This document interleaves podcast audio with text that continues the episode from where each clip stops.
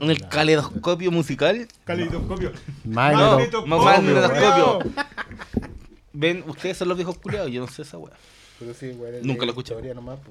Con cuidado escuchar ese weón que decía número uno, número uno, número uno. A Edo. Ah, la, la weá, la weá nueva, pues concha tu madre. Pero de hecho, a Edo, a Edo le, le acerruchó el piso en vivo a Magnetoscopio.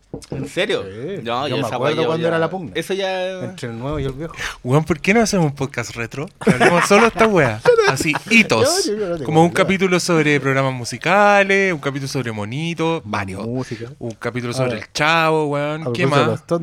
Sobre el mirador. Con Patricio Bañados. Weón. ¿Y cómo le Ovni, ponemos a la ovni. Ahora ¿Patricio con Bañados? el show de los libros. El show de los libros. Antonio Escármeta.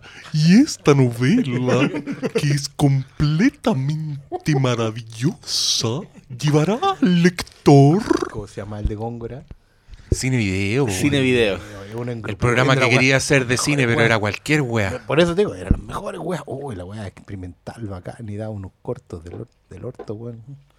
En ese tiempo, ahora lo habría hecho dejado YouTube, ¿no? No, de Vimeo. Te iba, a Eran puros decir, videos de Vimeo. te iba a decir que pocos programas de cine había en esa época, pero hoy día no hay ninguno, así que como igual de hecho, salen en ese ganando, tiempo weón. estaban mejor. Había comentarios espectáculos que incluía crítica de cine todos los jueves. Y perdona, pero esa crítica de cine igual era trabajada. Era buena. No Tenía- era- no sí, era, la- bueno, las viejas tenían como un minuto y medio, dos minutos. en pantalla son muchísimos, weón. Y ganaban caleta de plata,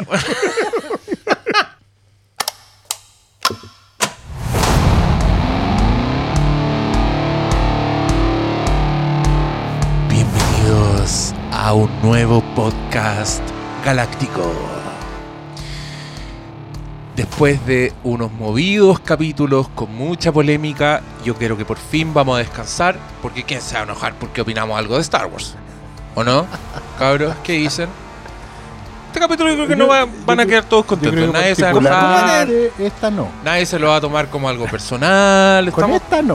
con ¿Cómo esta se van sí a enojar? segura. Llega Star Wars al cine en Navidad. Todos contentos. Todos felices. Star Wars igual Navidad.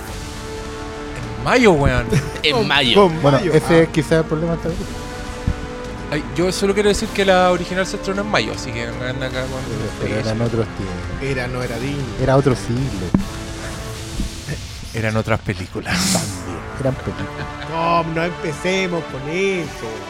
Eh, me acompaña Paulo Quinteros. ¿Cómo estás, Paulo? Muy bien, listo para comentar de la mejor película del año.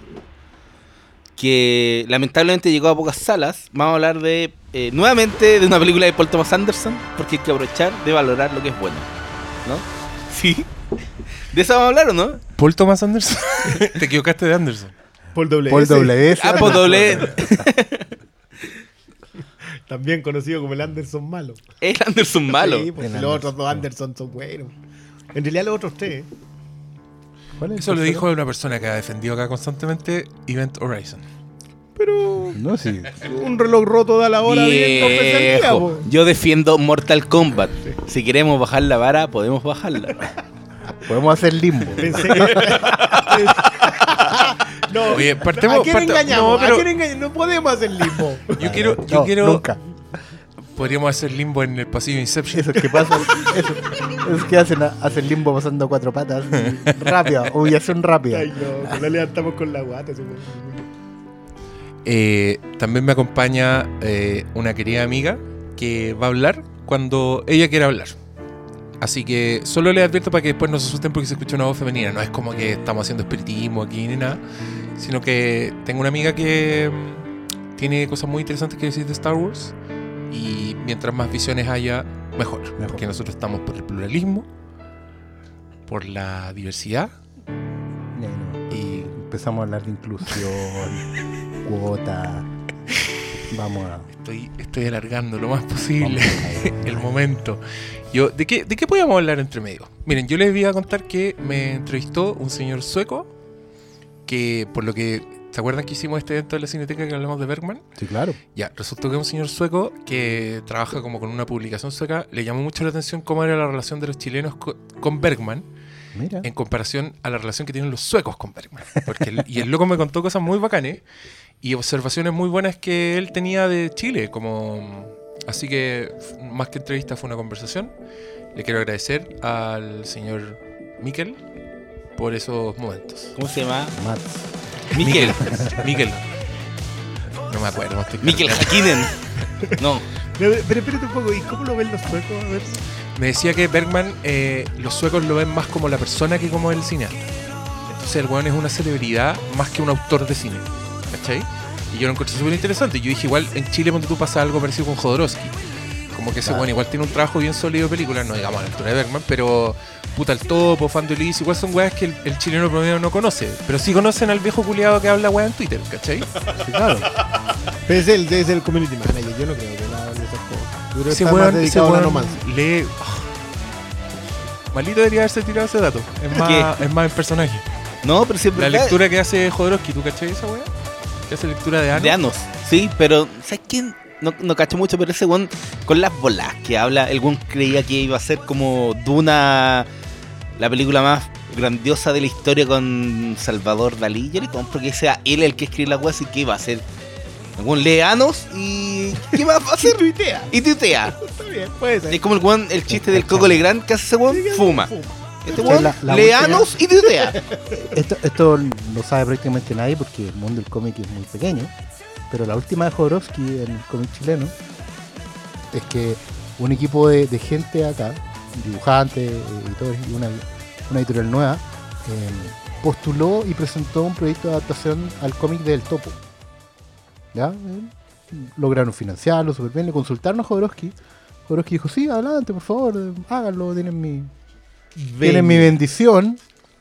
Y llegado el momento ya de publicar, se enteran de que los derechos estaban en manos de una editorial extranjera para todo el idioma español. Y que por lo tanto ellos no podían hacerlo. ¿Y eso fue con Doro de Jodorowsky o el weón no sabía? Eh, no, es que, bueno, no, no sé si atribuírselo a él, digamos, pero es como, sí, no te preocupes, hazlo, tienes mi bendición. Y claro, ellos no mi debieron haber permiso de copyright. Claro, debieron haber investigado más, por supuesto, pero, pero te habla de un poco de... Es que Porque de hecho vive- ahora es un tomo de lujo, tapadura, color, y lo tienen que regalar. No. ¿Qué me lo Claro, pues en el momento que lo vendan están infringiendo ley de... Ya, Tienen tiene que vender- de regalarlo como si fuera un fanart. ¿Y por qué no hacen una rifa? Por ejemplo. Rífenlo a dos lucas el número y es muy probable que gane. Sí. Hoy de veras que toda la gente sabe cuánto recaudamos por rifa. Sí, po. Ah, no, quedó no, no ahí. encontraste mejor lugar donde publicarlo. Oye, es que No, mira, el yo, le- Mercurio Mente, el Mercurio yo les voy a contar cómo es el sistema cuando te hacen un perfil. Porque esto era eso, era un perfil. Que salió, salió en la revista El sábado para los que no cacharon, pero búsquenlo y lean. Si quieren saber cuánto. ¿Cuánto como un recaudamos? clickbait. subiendo clickbait. los clics del... Eh, es una conversación que se da en el tiempo. Sí, bueno, eh, no y es un puro ti, rato. A ti se te olvida que estás hablando con un periodista. Entonces, de repente, yo me juntaba a hablar con una loca nomás y nos cagábamos de risa. Y yo hablaba. Y de repente, algo en mi cerebro me decía, oye, esto es. Eso Está, on the record. está quedando on the record. Como acá hay de pelar mucho rato a una persona. Esto está mal. Pero mm, no, era una loca. La, la escritora es muy tela y muy confiable. Como que igual te daba eso. ¿Cachai? Y, y obvio que mi vida es más completa que más compleja que todo lo que sale ahí. Y hablé de muchas cosas que no puso y que, en verdad. Si hubiera querido cagarme, me caga. Digámoslo así. Bueno, y en ese, en ese contexto me dice, ¿y cómo? Y yo también con orgullo, porque igual es. Sepan, queridos auditores, que a mí me llena de orgullo que, que nos compren tantos números de la rifa, que nos apoyen tanto. Entonces yo es como, pero bueno, ¿sabéis cuántos vendimos? Vendimos. Vendimos 500 números la última vez. Caleta. Gracias, gracias. Eh, no aceptaremos menos de 600 para la próxima Reflimcast. Porque quiero comprar micrófonos nuevos. Porque se nos te- está escuchando poco. Nos han reclamado últimamente. Ay, no se Sí. escucha nada cuando habla. ¿Qué era eso? Y yo pensé que me iba a llegar. Esta gente que empieza a criticar. Vamos, vamos a comprar esos de que cuelgan del techo o vamos a comprar tipo micrófonos Chayanne. Así que ¿Cómo serían? ¿Cómo serían El con un Chayanne? Parece que suena bien. Eh, Pero el problema es que el Chayanne es inalámbrico. ah, es con transmisión. Es un hueveo culiado así de. Que te lo Necesitamos a alguien en las perillas. Estudiante No, yo creo, que prefiero comprar esos, esos que son como para hablarles de frente, Sí. como cantante antiguo. Sí, como. Luis, A lo Lucio Gatica. como Eso. era, penca, Luis Miguel Romance, para que entienda la gente. para que la gente entienda. Puta, po. por último Leonard Cohen, po, weón, pero No, Luis Miguel, que está de moda, Luis Miguel. Además, con una serie en Netflix. Netflix. ¿Viste? Nombramos todo. El Flinkas tiene el dedo en el pulso. Totalmente. Sabe de la dónde- cultura, de la cultura. Somos dueños de la verdad. a empezar a molestar a la gente. No, no se vaya. Usted, usted que le puso pausa ahora, se va a perder una, una hueá buena. Ya. Sí. Justo Filo. ahora vamos a empezar a hablar de la iglesia católica, ¿no? Vamos a ver. No, yo, mira, eh, hice preguntas por Instagram esta vez. No sé si lo Mira, vieron. Y hay ¿no? preguntas Un lugar ya, más buena onda. ya vamos a llegar ahí. Sí, yo dije, ya, a ver qué pasa. A ver Más qué pasa con los superficial, seguidores todo de más Instagram. relajado. Y no, para hacerles cariñito a todos, porque algunos se intersectan y están en todas, pero no todas. Así que igual, igual bien. Nos hicieron hartas preguntas, así que vamos a tener esa interacción. Y lo que yo les quería decir es que... mm, Bueno, vamos a hablar de Han Solo, una historia de Star Wars, película que se estrena este jueves. Lo vamos a dividir en tres partes. Esto, es más para mí que para que el resto de los cabros, así que cabros no se sientan presionados a seguir este orden. Pero yo, para poder hablar bien de esta película, voy a tener que hablar primero de Han Solo Star Wars Story como película, así en grande. En segundo lugar, como película de origen. Y en tercer lugar, como película de Star Wars. Esa parte va a ser con spoilers. Así que eh, tienen harto rato para escuchar. Tratemos de no. Yo, yo personalmente creo que esta weá es inespoileable y hay weas que son tan predecibles que no califican como spoiler. Hoy día estuve pensando en esto. Porque hay algo, una cosa que a mí no me gustó nada de la película y yo estaba pensando si discutir eso es un spoiler o no, pero creo que es tan predecible, es tan ofensivamente predecible que no califica como spoiler. Que para que sea spoiler tiene que ser algo que te sorprende. Eh, pero ya vamos a llegar a eso. Y Es que, no ¿qué si es un spoiler? Esa es la pregunta. ¿Qué es un spoiler? Según Eso internet, nos Todo da para un programa- no, nos pero se- programa según entero. internet hoy día, todo. Una opinión es un spoiler. Lo que representa que Internet está errado y la gente que cree que todo es un spoiler se puede ir Ya, a eso- la bendita eh, concha de... Eso es ¿no? tu verdad. Es mi verdad. Sí. Es mi verdad. que la verdad absoluta. Oye, alguien. Yo soy dueño de mi verdad y de tu verdad. A propósito, a propósito de verdad absoluta, ayer seguía, ayer vi un weón que está. Estos tipos cuando ponen un like, una opinión. El weón puso una opinión Ah. muy fuerte, muy. de la que estoy muy convencido. Y yo le puse like y empecé a leer la weá que escribía. Y una weá escribió. Eh, ¿Ustedes cachan esas funciones especiales donde te confiscan los celulares a la entrada? ¿Por qué no confiscar celulares en todas las funciones? Y yo dije, ese weón tiene un punto. Weón, Se- se sería puede, hermoso. Sería Se hermoso. puede. Imagínate un cine, puta, pone casillerito en toda Esas su sala y luego tiene que dejar su celular. déjenme su celular. que Si no quiere dejarlo, se tiene que salir. Porque, weón, qué agrado ver películas Locos que sin celulares. trabajo, además. Generaría, tra- generaría trabajo, daría trabajo. Mira, y si además a, eso- a esos casilleritos le colocas un, un cargador adentro, Lo dejáis cargando y después cuando salís de la película está tiquitaca. eh, lo, lo vendís como servicio. Mira, el problema es que la, Lo que es un castigo lo vendés como servicio. el problema es que las empresas son tan culiadas, Pero, ¿por qué el, el- el- el uso de garabatos? bueno, reculiadas, Está. porque te cobrarían después por tener tu propio casillero. Y ahí se va toda la mierda. Siempre pensando que el capitalismo es malo. Mira, siempre y cuando, si yo lo puedo customizar, yo apruebo. Podría tener mensajitos ahí en mi casillero. Así como, Como el casillero de la secundaria. claro, tener la puerta abierta, así como. No, pero ahí me quieren puro cine. No, pero encontré súper buen punto. El otro día fui a ver ¿Mm? Sexy por accidente, la película Ya. de Amy Schumer. ¿Qué tal? Buena. Pero en la fila inmediatamente delante de mí, pero a la otra punta, había una persona que estuvo con el celular afuera mirando Ay, WhatsApp. Con brillo. El, no te- sin exagerar, el 85% de la película. Esa persona no vio la película. Yo estoy seguro que hacia afuera le preguntaba algo de la película y no tenía idea. Y no entendía qué hacía ahí. No entendía por qué estaba en el cine mirando solo. ¿Y Dije, estaba ya, solo? ¿Estaba con alguien Habrá- más? está. ¿Caché, caché el rollo que me pasé? Me pasé el rollo de que era una, una adolescente como con su papá y que el papá le había pegado un reto así como si volvías a sacar ese celular te voy a castigar y la buena lo estaba haciendo para molestarlo. Esa fue la explicación que me di a mí mismo porque no entendía. Pero después se prendieron las, luces y era de unos veintitantos y, andaba con dos amigas. Entonces dije, ya, se habrá pegado la media pelea con el pololo justo antes de salir al cine y en verdad su cabeza estaba en esa weá. Puta, ya, lo entiendo. ¿Es eh, admisible eso, esa conducta en un cine? No, pues weón. ¿Cómo estáis toda la... Ya, era una comedia, no me importaba, estaba en la otra punta, o sea, yo la miraba y veía que estaba con el celular, no me molestaba, ¿cachai? Mm. Pero no podía creerlo, entonces la miré toda la Sí, película. es muy raro. no.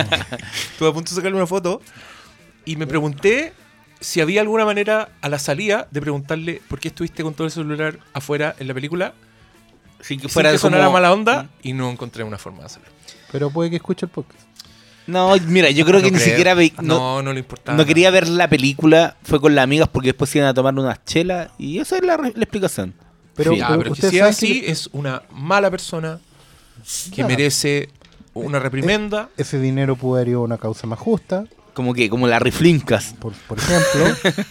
para los o- poderosos. o a comprar eh, historieta nacional como Claro. Dice los Mutantes o Y 45 Nieve. Rosa de los RPM. mutantes. Claro. RPM, colección unitaria. 45. 45 RPM. güey. Y que 45 supieron que ahora más encima están reeditando vinilos de música Peter Gabriel y cosas así, que vienen en 45 RPM los grandes, porque ahí la calidad del sonido es mejor. No- nada se pone al azar aquí. Solizo podría estar- el hit a este podcast. No, es para espantar a Le Critiqué. Esa es la verdad. No lo queremos. Esta No lo 20 necesitamos. 24 minutos, no 12. No, vamos recién en 17 minutos. Estamos bien. Orgullosos de Eh, nosotros eh. mismos. Pusimos a la gente al día. ¿De qué más íbamos a hablar? ¿De nada más? Eh, ¿Qué más nos falta? Del valor del dólar, puta que está alto. Oye, que está acá. No me No, ya. Lancémonos. Ya. Star Wars, Han Solo, a Star Wars Story. Might wanna buckle up, baby.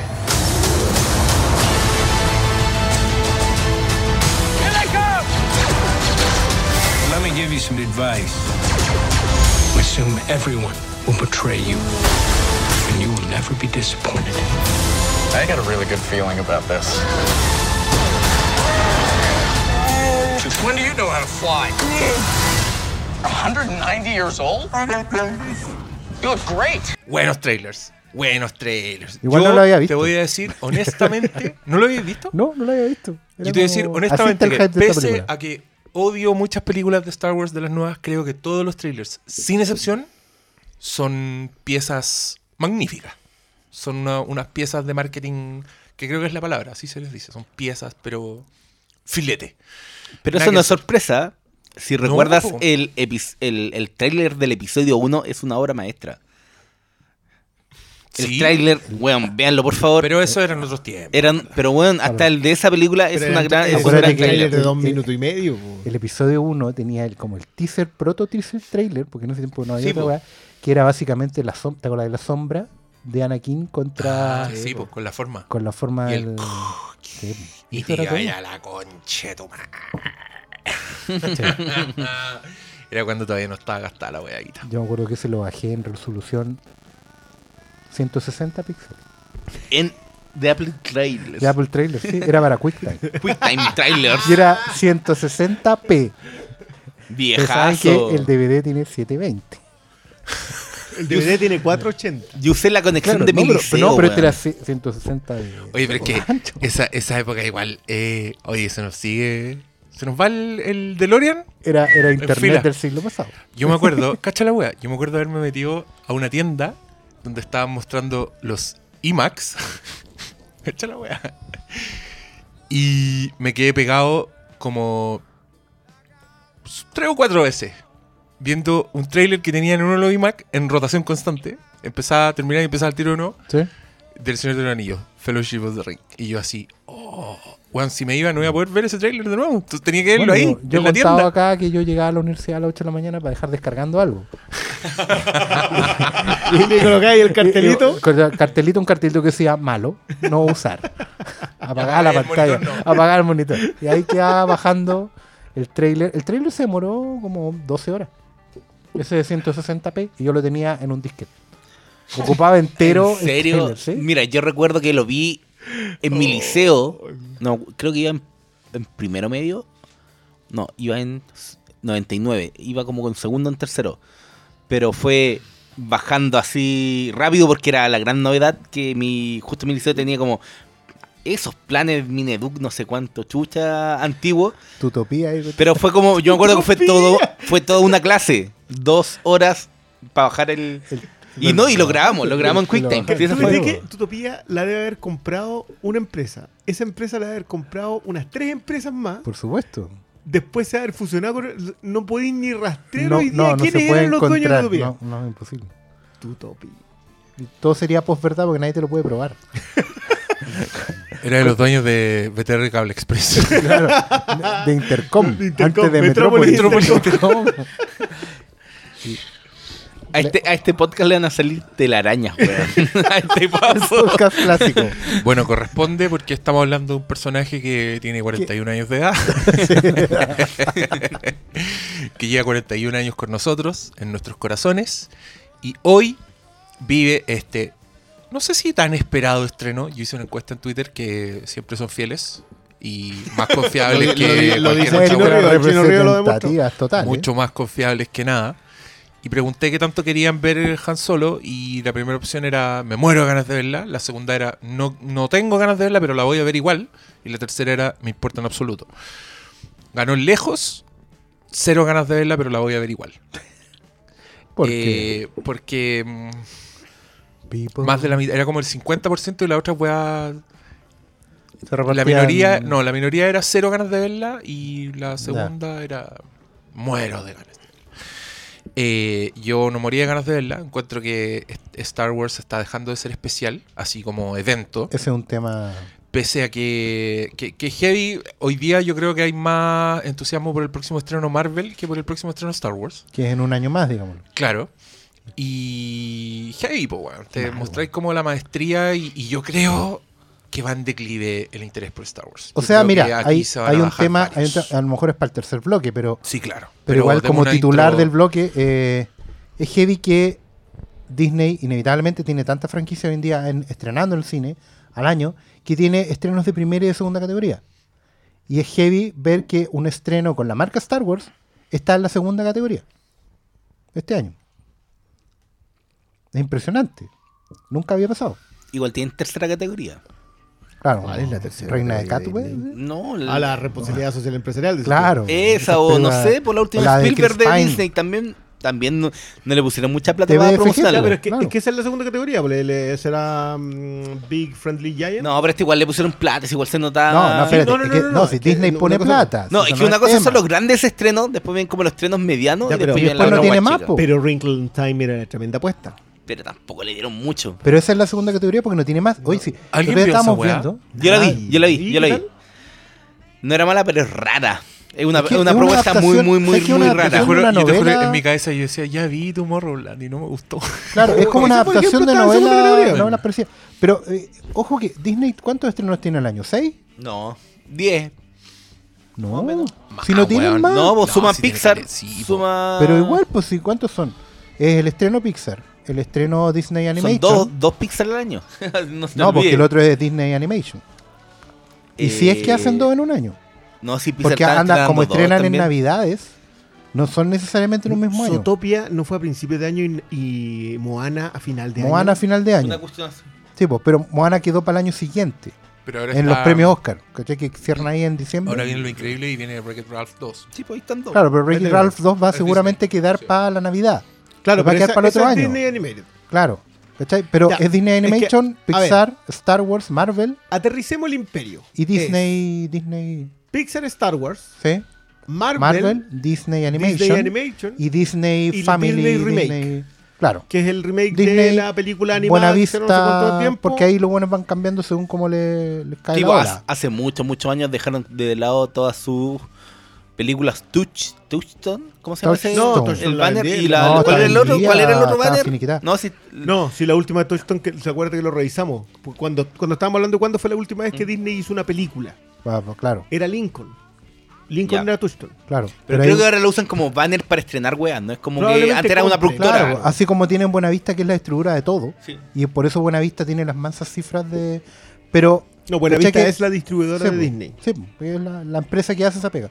Pero que cheque, en el fondo las películas Disney Studios son estas como la de Chris Pine con el petróleo. ¿Cómo era? No, la tormenta perfecta con Chris Pine. Eh, Eh, algo de horas, no sé cuánto. sí, las horas Horas algo horas así, de horas una cosa así. Eh, En esa misma grilla están los live action. ¿Sabes que lo cuático ya ni siquiera están como las películas Disney familiares de antaño? ¿Te acordáis? Como ese Había una película deportiva de Mark Wahlberg que era como de fútbol americano. Sí, pues como The Rookie con Dennis Quaid y esas cosas. Esas películas ya no, ya no existen como- con que esa es oferta. la reina de Catwell. Claro, esas son las películas que son para el feeling good de... Claro. Para la, la plata va para la fundación, manitos peladas, esas cosas. Pero piensa que antes tenían como películas como eh, La Sociedad de los Poetas Muertos era Disney, po. Por Touchstone. Sí. Claro, porque eso fue cuando... Pero Con en el fondo, eso... ¿Cachai? ¿Cachai? Que Era- eso era lo van a diverso. recuperar, entre comillas, lo van a recuperar cuando compren Fox. A Fox la van a dejar haciendo películas, ¿cachai? Pero, ¿cachai? Que hasta los live action Disney hoy en día, muchos entran en la segunda grilla.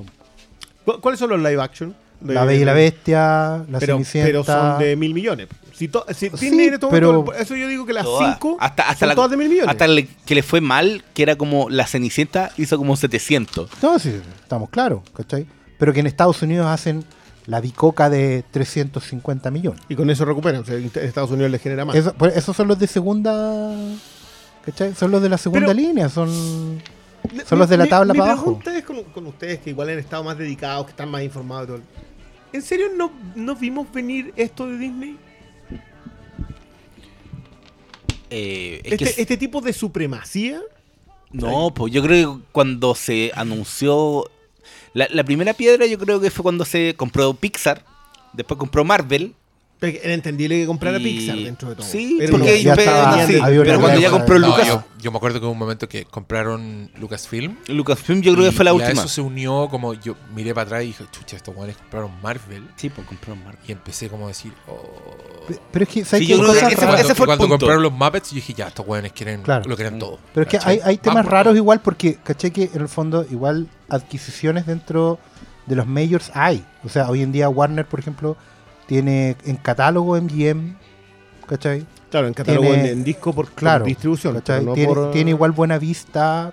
En realidad lo de MGM de Warner algo- es lo de United Artists. Sí, sí, esa parte de, de MGM. Pero me refiero a que lo que yo quizás no vi venir era, primero, que la compra de Pixar potenciara Disney Animation. Sí, eso no lo vi venir. Yo no- pensé, ¿se acuerdan que ustedes que Disney Animation había cerrado? Que Vacas Vaqueras era como su última película. Lo fue, de hecho. Y de ahí no... Vacas vaqueras. Fue Sí, la pues, última fue la última película película, no hacían más. Porque ya tenían Pixar y ¿para qué? Sí, pues después la revivieron y con hoy la en princesa y día el la gente, Claro, pero, pero la, la revivieron entre comillas porque en realidad ya era otro tipo de animación. claro, pero al final caché que la gente hoy día no distingue entre Pixar y Disney Animation. Es cuático, dicen Moana es Pixar. sí. Y, y, y las otras y viceversa. Igual yo creo que son ¿Cachai? en segunda capa, o sea, con un poquito más de información, siempre ya sabéis que... Bueno, igual hay gente que piensa que DreamWorks es Disney, totalmente. Eh, Sí. De hecho, el otro día leí un. Te, te juro que fue.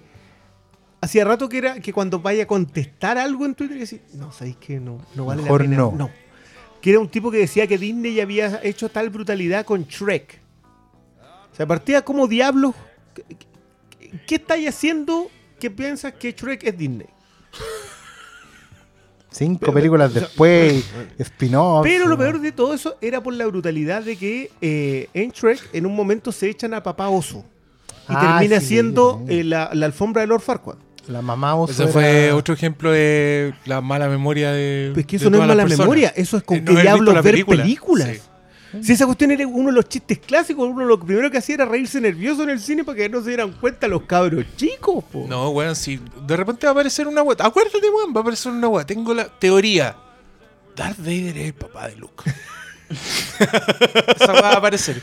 Y como con un GIF culeado. Y todos van a picar con la weá y aparecer hasta en la bio bio. Teoría remueve internet sobre Star. Wars. Bueno, yo creo que esta está en ese nivel. Yo, yo- La yo- de, la de Shrek. o sea, sí. uno, Disney, dos, Shrek, con la- uno de los chistes más obvios de toda esa película. Si básicamente parten el plano en el oso en el suelo. Sí, po, de hecho no, no lo disimula. No es como la talla antigua de los animadores Disney en el, Los Tres Cerditos y el Lobo Feroz, donde en los cuadros colocaban el destino final. Qué glorioso. Búsquenlo. El, cuadro, el es como una salchicha y dice abajo Father. ¿Viste? Sutileza. Entonces no era no ¡Horrible le- asesinato en Looney Tunes! Ya, pero ese, ese es mi tema. Empiezo a cuestionar pero- con qué lo están viendo. Ya, pero mira, el punto de esto era, era decir que yo creo que Han no tiene, Han Solo no tiene tanta expectativa como han generado otras películas Par- de Star Wars. Partiendo por el mismo estudio, sí, en el fondo es eso. Sí, que es- eh, igual es la película. No sé, puta, yo creo que igual es pionera en esta weá, porque se supone que quieren sacar películas de varios personajes, quieren sacar de Kenobi, de Boba fucking Fett. Boba Fett. Entonces Yoda. ya, esta, esta weá tenía que funcionar. Pero creo que no le metieron tantas fichas. Eh, fue un rodaje aproblemado donde se fueron los directores originales que eran Chris Miller y Phil Lord. Phil Lord, que son unos guanes secos culiados, y que yo, puta, me voy a morir sin saber por qué los echaron realmente, porque solo se puede especular. Yo tengo una teoría que se las voy a decir en la tercera parte del podcast. Eh, pero llegó Ron Howard, que es un weón que tiene cierta experiencia en este tipo de películas y que es un artesano, un weón que hace la pega, que es narrador de Arrested Development, así que me cae bien. que es papá de Bryce Dallas Howard, Eso es un- así que sí. me cae bien. Y tienen una relación muy cuática echándose talla en el Twitter. Que- es que cuando dijeron que la buena se llamaba Dallas porque fue concebida en Dallas, yo fue como, ya, Ron Howard, yo no quería esa imagen mental. Pero está bien, no tenemos nada en contra de Ron Howard. Creo que la película, la última película de él que me gustó realmente fue. Puta Ransom, weón. no. Rush. No, sí, no, Rush. Bueno. Sí, Rush bueno, se me ha olvidado Rush. Eh, malo, ¿Y no te eso, gustó eso que estaba El Hombre haciendo, eso que Cenicienta? estaba haciendo se escucha en el micrófono muy fuerte. ¿No te gustó el hombre Cenicienta? No la vi, weón. Cinderella Man. Pero vi esas mierdas de. Pero es que se perdió en las trilogías del Código Da Vinci. Sí, por el Código Vinci. Perdió 10 años su vida ahí. El, el hombre que hizo Apolo 13 perdió Pero, 10 años. no, pero es verdad, Rush es buena. ¿Qué más hizo el weón? Entre medio hizo las de. Eh, Hizo Heart of the Sea. In the Heart of Sí. the Sea. Ah, pero esa weá es súper olvidable. Hizo, bueno, la ganadora del Oscar. Mente Ah, brillante. Beautiful Mind. Eh, bueno, Apolo 13. eh, Y las, las códigos da Vinci. Es que la, la trilogía de. ¿Cómo se llama el personaje? Robert. el Robert Langdon Robert Trilogy. Langdon. La saga de Robert Langdon, como la venden. No hay caso. No se vende. No. Ahí no, no es que en la primera igual que Infinity War. ¿Qué cosa? En la, en la primera, la Código Da Vinci, también anda un loquito que se quiere echar la mitad de la población. con- no sé No me acuerdo. La No me acuerdo ni del libro ni de la película. Bueno, pero. Pero sí, es, es un tipo que igual tiene músculo para hacer película, digamos. No, es alguien que le haya tirita en la mano. No, y ha hecho de todo. Hizo hasta el Grinch. po. Pensemos que hizo hasta el ¿Qué? Grinch. que Hizo el. Grinch. Es que por, por eso, por- yo creo que por eso lo llamaron, weón. Llamaron a un weón que, que pudiera hacer la pega. Ah, no, ¿y sabes con más hizo? Una que siempre te acordáis tú, Diego. ¿Cuál? Marea de Fuego. Esa es de la antigüita. Backdraft. Backdraft. Sí, me acuerdo. De los bomberos. De los bomberos. La escena en el, en el carro. No, pero este, este es un weón que igual tiene una carrera bien impresionante. Como que tiene hartos hits. Como que si te vas más para atrás, el loco tiene. Tiene una con Tom Cruise y la Nicole Kidman, por la. No, pero tiene Splash, tiene Cocoon, tiene Willow, Parenthood, tiene Willow, po. Far Ahí- and Away, Far and Away. Sí. tiene The Paper, que era como The Post del principio de los 90. Ay.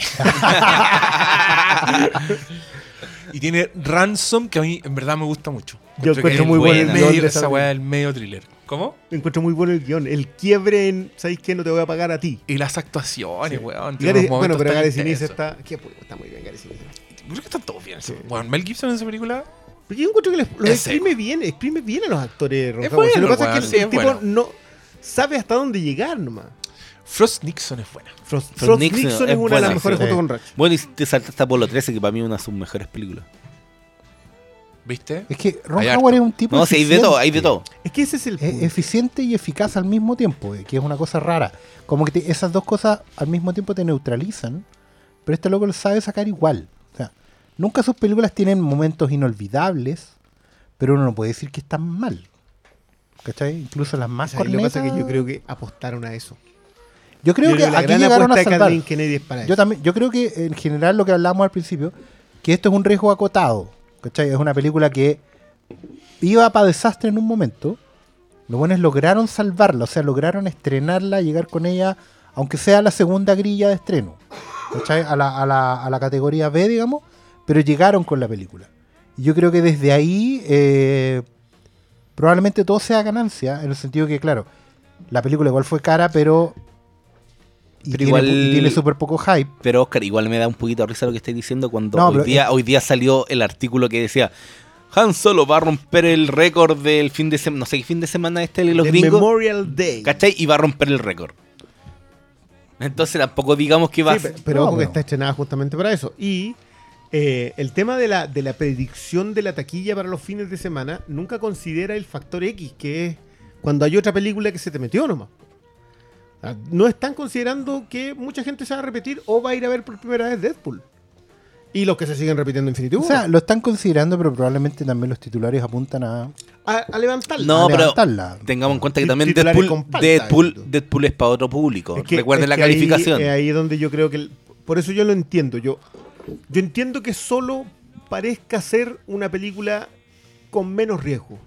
Como que no están apostando tanto. Como que dicen, ¿sabes qué? Esta la podemos dejar caer. Ahora, no sé si puedan dejarla caer. Cuando uno ve la película, tiene clarísimo de que esta no está pensada para hacer solamente esta película. No, Está pensada para que empiecen, empiece a, a armarse.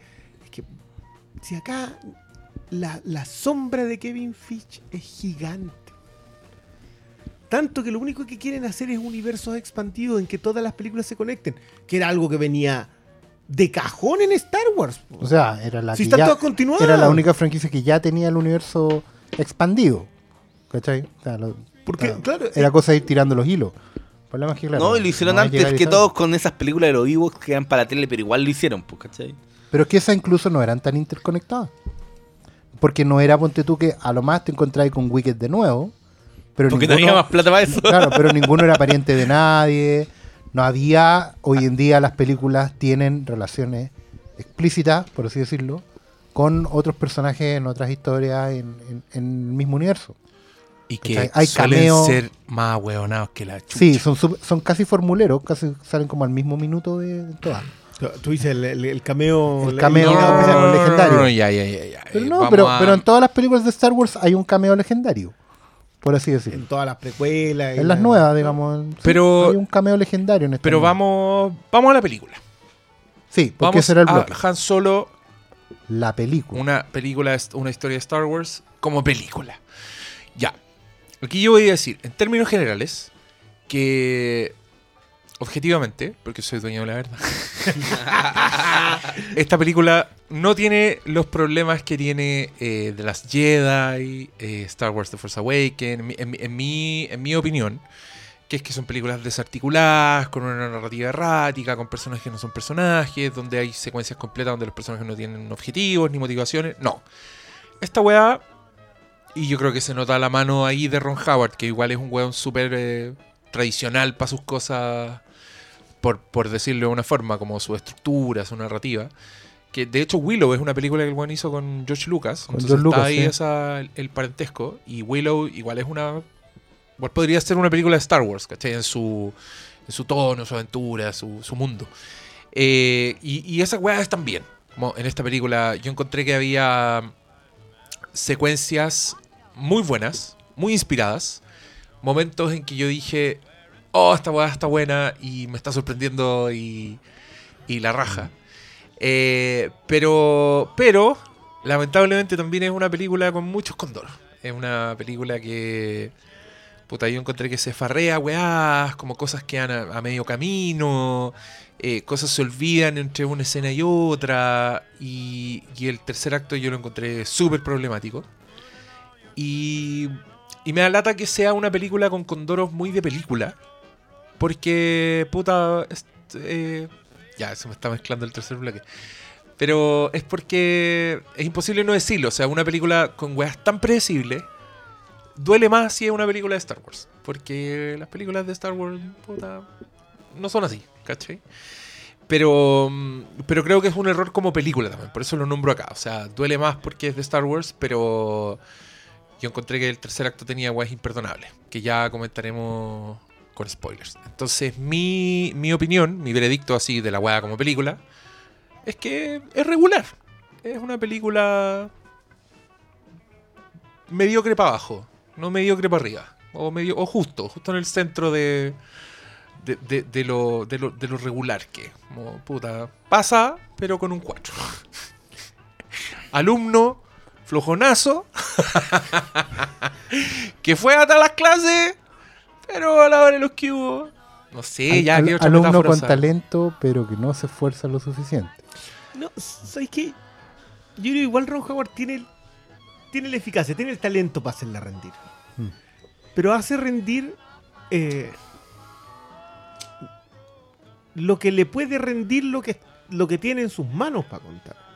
Ahora, yo acá, de hecho, responsabilizo harto más eh, a los guionistas que, a, que que eso a. Ron Howard. No, no olvidemos que Ron Howard llegó ya con una película armada. Tampoco podemos decir que pudo- pudieron mover muchas cosas de aquí para allá.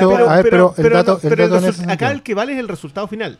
El O sea, yo- dato- yo, se los Mm. comenté. A mí me molestó menos esta película que lo que me molestó estructuralmente hablando. Yo no me voy a meter en el tema del, de qué es Star Wars pa- para distinto para cada uno de nosotros. Eh, pero me molestó menos que bajones narrativos en las Jedi, por, por colocar la que estaba al lado. Aquí no había casino. Uno, no había casino y no había escenas que tú no, no te metías en la cabeza que los, lo estuvieran haciendo con el personaje X o Y. Porque tú entendías que la relación entre esos personajes era una, ya te lo venían explicando. un- Uno de los peores problemas. Acá igual, dentro de todo, tú tienes personajes nuevos. Y la relación entre esos personajes tú no la conoces, entonces te tenés que. Pero concuerdo con Diego que hay muchas de esas cuestiones que son eh, pequeños pics narrativos. Como que sientes en algún momento que te están contando una buena historia, pero se te pierde. Vuelve a contarte y se te pierde. Estás viendo algo extremadamente bien filmado, pero después le colocáis un diálogo después para explicarte las cosas porque no pueden contártelas. Entonces, todo ese tipo de problemas a mí me molestaron menos porque creo que están manejados de manera más eficiente. Pero siguen siendo problemas. Ahora, eh, sí, y esto se los dije a la salida del cine, esto tiene que ver con que yo no puedo identificar un montón de códigos de Star Wars. El que identifica ese montón de códigos de Star Wars o se entrega o te molestan. Porque ahí creo que utilizamos el término cuestiones kuma. O sea, hay ordinarieces estructurales de guion, frase que tú decís, pero no podí estar haciendo eso. Y yo no sé eso cómo se lo van a tomar los fans, porque yo no, es mi caso. Me imagino que después vamos a entrar un poquito en eso con, ustedes que son más conocedores de la saga. Pero yo sentí que por lo menos a mí estructuralmente me molestó menos. Quizás es porque también es solo nomás. O porque tengo Rogue One más lejos. Como que el, bajón narrativo que es Las Jedi me impide ver que Rogue One era un gran ejemplo narrativo. Estaba mejor contadita, estaba mejor enganchada. Independiente de los problemas que yo pueda tener con Rogue One, que son de, de ajeno. No son de la, de la película propiamente tal. Que igual que en solo probablemente son heredados de una planificación inicial. Exacto. De hecho, yo creo que eventualmente igual podríamos empezar a hablar ya en el otro bloque sobre qué pasa con las Star Wars Story y la planificación que se les hace. Porque ya podéis empezar a ver un patrón. Pero eso. Mira, yo también creo que el, hay, hay mérito en la mediocridad. ¿En qué sentido? En el sentido de que esto iba claramente a, perderse y llegó alguien y lo sacó. Lo sacó a flote. Eh, yo sé un poco la metáfora en esta película con, el mismo halcón milenario que, en, todas las historias siempre era una nave que estaba en reparaciones, que estaba con falla, que estaba parchándose y que le cuesta salir volando. Pero llegado el momento lo logra y saca en el último segundo, saca la, la misión adelante con lo justo, puede ser emocionante o no. Yo creo que esta película le falta para ser muy emocionante, pero sí sentía como de una cosa que estaba más bien extraviada total, uno empieza a ver cómo, cómo va, va saliendo a flote. Siento que como película eh, tiene sí el mérito que no se siente como una sola película.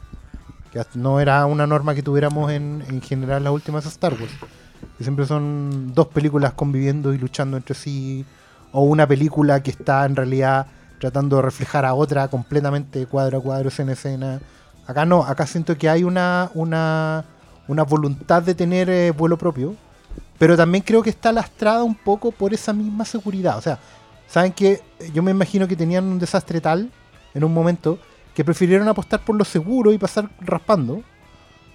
Y eso implica eventualmente, claro, eh, seguir al, pie de la letra un guion como el de los Kasdan, que eso, que bueno, papá fue guionista del regreso Jedi, siento que tiene una estructura hasta parecida en ese sentido. De que las mismas fallas que con el tiempo le empezamos a ver al regreso del Jedi, acá las vemos de inmediato en solo. ¿Cachai? Y no se las veía el Imperio contraataca porque también es guionista de eso. Como que me da la impresión de que le dejáis fuera con cierta sorna. No, no, no lo dejo. Lo, lo que pasa es que para mí Kasdan, Kasdan también es el, el director de una gran película del oeste, ¿cómo se llama la? Silverado. Silverado. ¿Cachai? Pero que es un, es un guionista de vieja escuela. ¿Cachai? Re- re- voy a resentir si el, el uso de gran en eso. Bueno, lo sé, porque estamos hablando de un post-western, ¿cachai? Porque es un refrito. Ah, es un western todo espectador. Por un- un- vaqueros cantantes han vuelto. Sí, ya, vale, sí. Porque al fin y al cabo es de esa escuela, ¿cachai? De una escuela muy aventurera, un cine de matiné muy clásico, donde no hay ningún riesgo como salirse del carril. Y, y está esa, está, está esa estructura, va de una y otra vez y otra vez y otra vez, ¿cachai? Igual Pero en el igual- Imperio Contraataca, por ejemplo, para, para cerrar la, la idea, en el Imperio Contraataca había otro director que tenía una personalidad bien marcada, que era Irwin Kershner. De hecho, él era el maestro de, Lucas, ¿cachai? Entonces ahí hay un tipo que tú vas dando cuenta que con el mismo material va sacando, va sacando pics, ¿cachai? Va sacando momentos. Eh, Marco no, Marco era un director que no hizo nada más, digamos, en la vida, que el de Regreso. Y Howard es un director que, que tiene para hacerlo, pero que en el fondo termina sacándole trote a esta película. Una película que estaba ahí sentada al fondo de la fila, la termina sacando a la cancha y haciéndola dar las vueltas y saltar el cajón. Listo, un 4, como decías tú. ¿Cachai? Por fuera. Eh, ¿Pudo haber sido peor? Yo creo que sí. Yo creo que ahí también hay un poco del juicio en eso. El mismo poco hype que siento que tiene la película tiene que ver con eso, que todos esperan que sea un desastre. Y al final no es un desastre, tampoco es un lujo, no es una sorpresa, pero la vamos a medir como desde ahí, ¿cachai? Como de abajo hacia arriba. Y eso es, pum. Y ahí vamos a ver qué sigue saliendo de la conversación. Yo tengo dos problemas con Solo, que son súper simples, pero también van con la esencia de la película.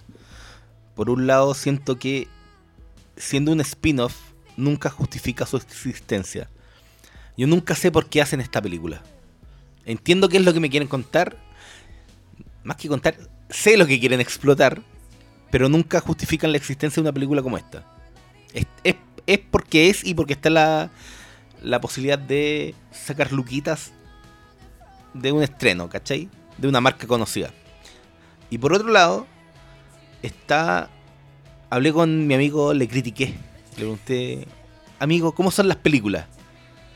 ¿Qué tipo de película hay? Y él me dijo que había películas buenas, mediocre y malas.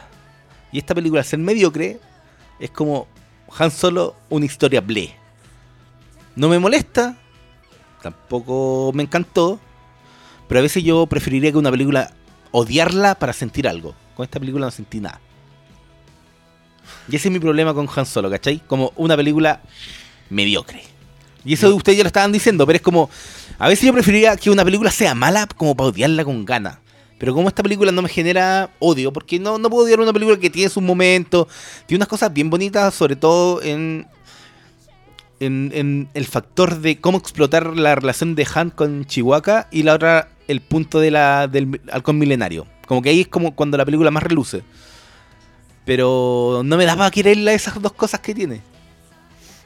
¿Cachai? Pero yo preferiría de repente tener películas para odiar que películas, sobre todo si son de Star Wars, que pasan.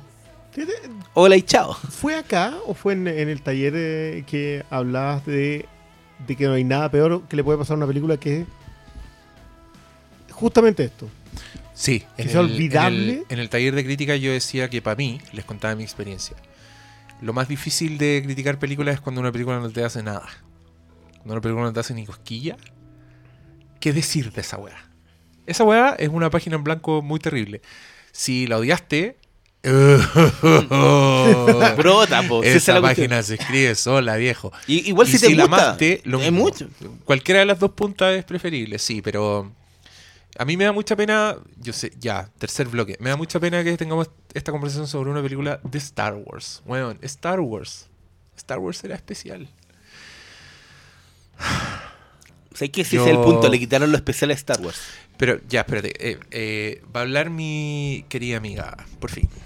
Sí, antes de que se vayan del primer bloque. Eh, yo imagino que esto ya lo han hablado porque no es un problema solo de esta película, pero mm, eh, encuentro que siguen subestimando al espectador, como que siguen habiendo diálogos demasiado explicativos, los nombres de los personajes nuevos los dicen 10 veces por minuto. Y no sé hasta qué punto eso está al servicio de atraer a nuevos fans, como gente que lo pueda ver y lo entienda al tiro. Pero no puedo creer que eso sea un reparo que tenga, y lo, digo como cineasta también, eh, no, no puedo creer que eso sea un reparo que tenga con una película en el 2018 igual. Tengo que decir que yo estudio cine y que hago corto y todo eso. Bueno, eso pasa. Pero es que, es que eso va relacionado con todo lo que hemos hablado en el. que es como la industria estaba manejando a un tipo de película. Como pasar por un, por un La, sedazo. la industria está demasiado entregada, Entregada. al screening. Y, y está demasiado. No, y está demasiado No, no, entregada no, al- a, a cómo ser lo menos da- dañino posible como para para que pase una norma genérica. Onda, Es si- que cuando la película eh, está hecha por ciertos preceptos de... Es, esa es la agua que hemos estado hablando la última semana, del marketing. Notáis cómo se define una estructura narrativa que te hace que quizás todo calce, pero en realidad todo es tan blando, es tan eh, sin sustento que al final pasa una, una película blandengue que no Pero- tiene sustento. Pero mira, yo siempre he escuchado la crítica con respecto al regreso del Jedi eh, de que estaba pensada para vender juguetes. para pensar, para vender Ewoks y atraer a los cabros chicos. Exactamente. Ahora, yo no la sentí así porque probablemente en su momento todo todavía estaba demasiado fresco para entenderlo de esa manera. ¿Por qué yo no creo tanto en eso? Porque cuando Lucas vuelve, sigue sin pensar solamente en vender juguetes. Sigue creando su mundo. Con el resultado que él le dio, probablemente con, con talento para hacer una cosa, pero no para hacer otra. Eh, pero seguía pensando, seguía viendo la intención de crear, de expandir Star Wars. Y de sí, No de reeditar Star Wars, que no de sacarle ganancia, de exprimirla. Al Yo- final- A mí no me gusta el término que él ocupa con respecto a Disney, que se la vendió a una banda de esclavistas.